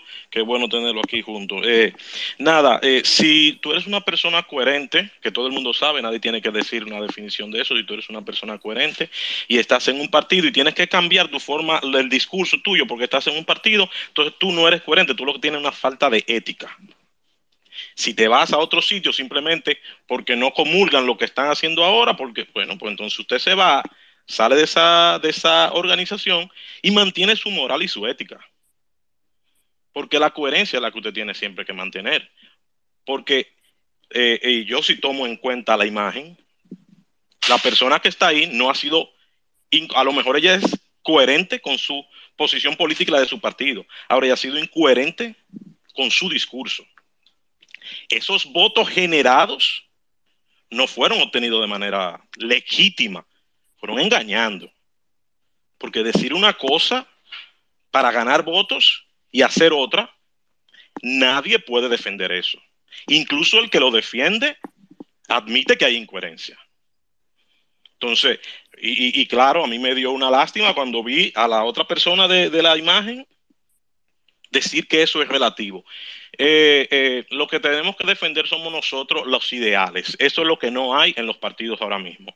Yo soy una persona que me gusta hablar de política, pero yo le soy sincero, yo no sé nada de libertarios, conservadores, demócratas, yo no sé de, cosas que polarizan. Yo nada más sé que el comunismo es un lado y que el capitalismo no sé nada de eso.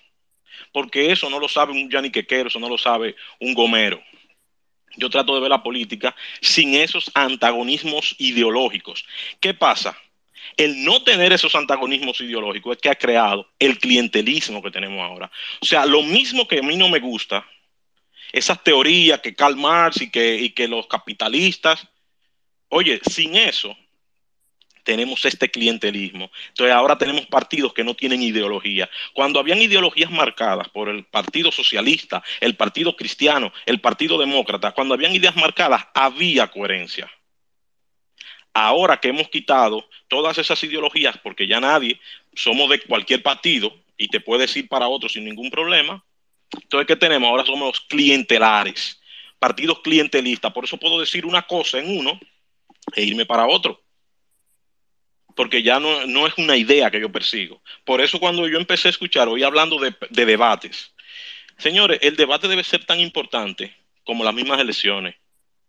Porque es que cuando tú oyes a una persona, ese ha sido el único problema, porque la, la, la, senadora, la senadora ha sido muy buena con su ideología, con su ideología, digamos, personal, la ideología de género y esas cosas. Ella ha sido muy coherente con eso. Y hay que dársela, porque la tipa sabe de política. Hay que dársela porque una leona. Pero, ¿qué ha pasado, qué ha pasado con eso? Que al no haber a esta ideología clientela, perdón, a este clientelismo en un partido, no importa donde yo me encuentre, voy a seguir siendo el mismo, el mismo político, el mismo que ataca, el único que, persigue, el único que señala. ¿Y qué pasa cuando ahora nos están señalando a nosotros?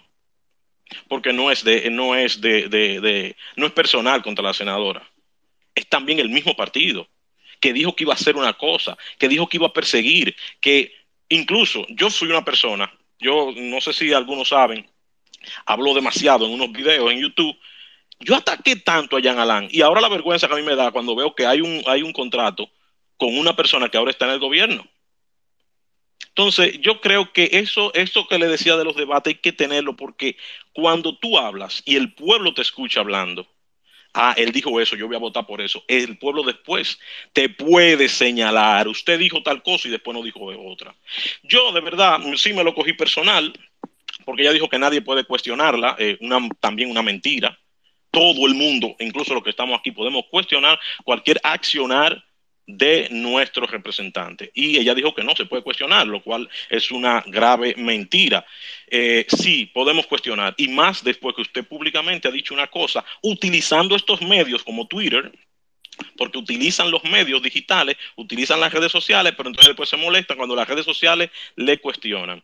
Eh, nada, yo lo único que espero que en algún momento en nuestro país eh, sea menos clienteral y haya más, más una política de ideología, pero no tanto volcada a antagonismo por, por, por política filosófica, sino más volcada a la, a la gente y nada, que en algún momento también hayan unos buenos debates, como así han dicho, pero para ver, para conocer a nuestros políticos y para saber si en verdad hacen lo que nos han dicho.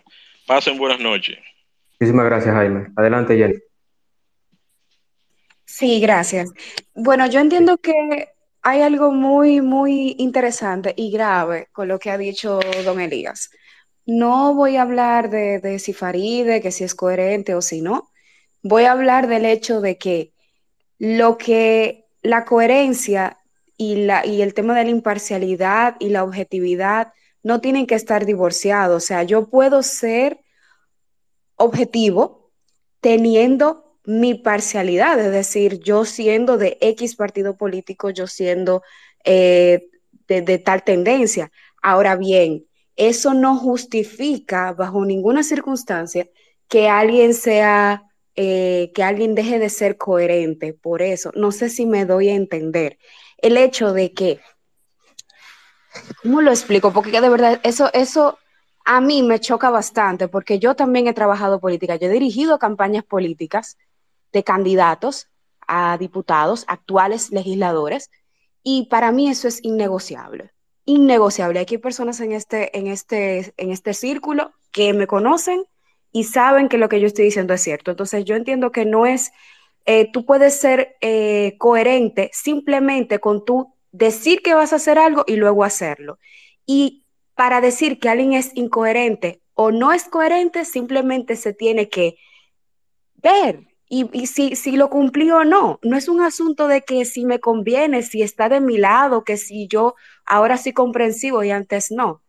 Y con otro, otra cosa que quiero decir es, eh, con lo que decía uno de los chicos sobre que deberíamos nosotros como ciudadanos o electores presentar las propuestas en lugar de que lo haga el, legislador. Y entiendo que Sería muy bueno, eso lo veo como muy utópico, muy Thomas Moore, y, es bueno que seamos así, que seamos muy idealistas, porque eso es lo que trae los grandes cambios, pero también tenemos que ser prácticos. Y según el sistema electoral dominicano, eso es imposible. Incluso lo de que se hagan los debates, que yo misma lo propuse, ¿verdad?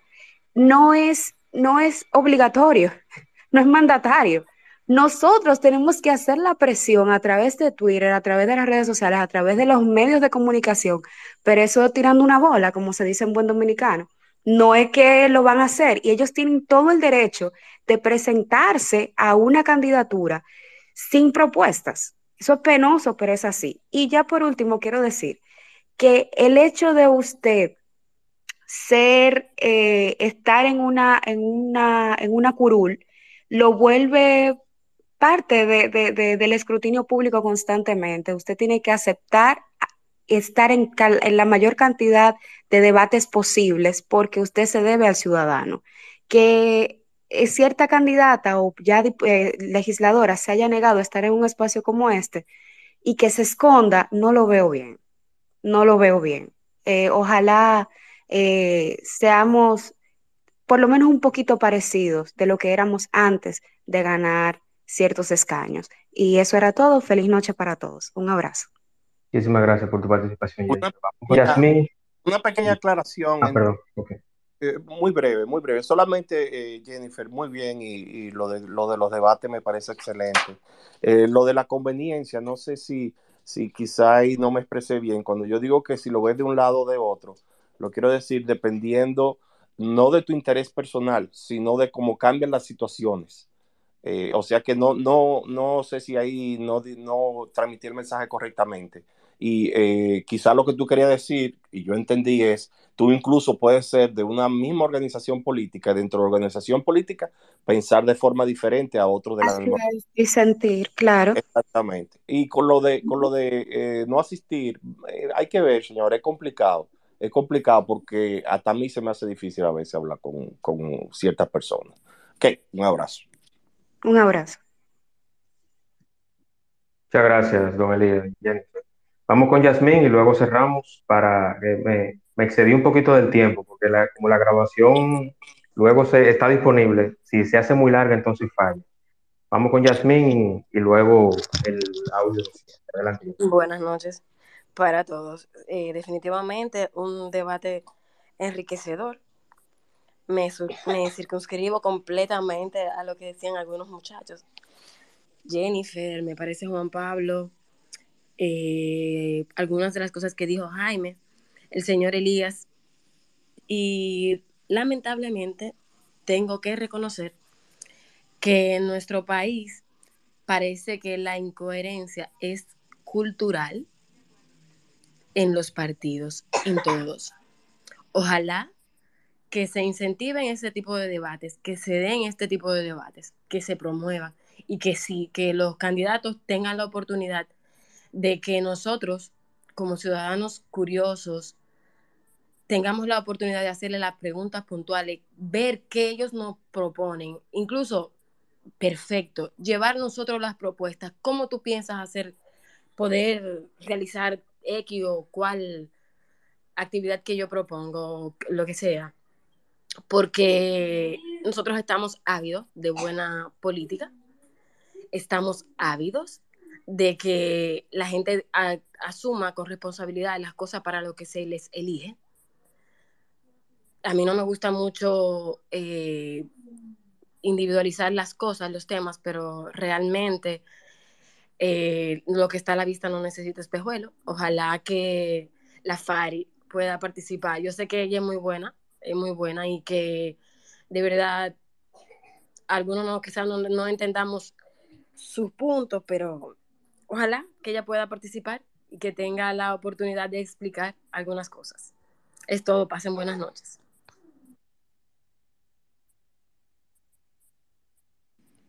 Juan. Sí, buenas. Hello. Hola. Juan.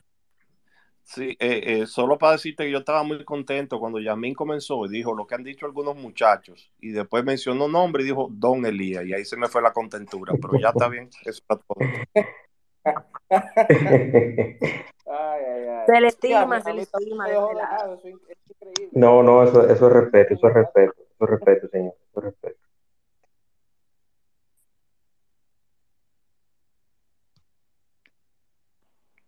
¿Me escuchan? Sí, sí, te escuchamos. Ok, entonces nada. quisiera... Que usted esté aquí habla muy bien de usted, de verdad que sí.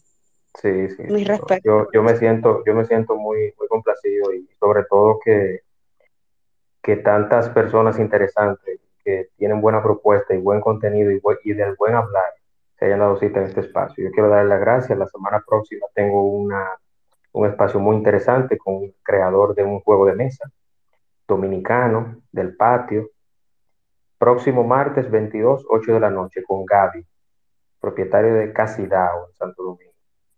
Y nada, muchísimas gracias, señores. Lo dejo con el audio de cierre y gracias por su sintonía.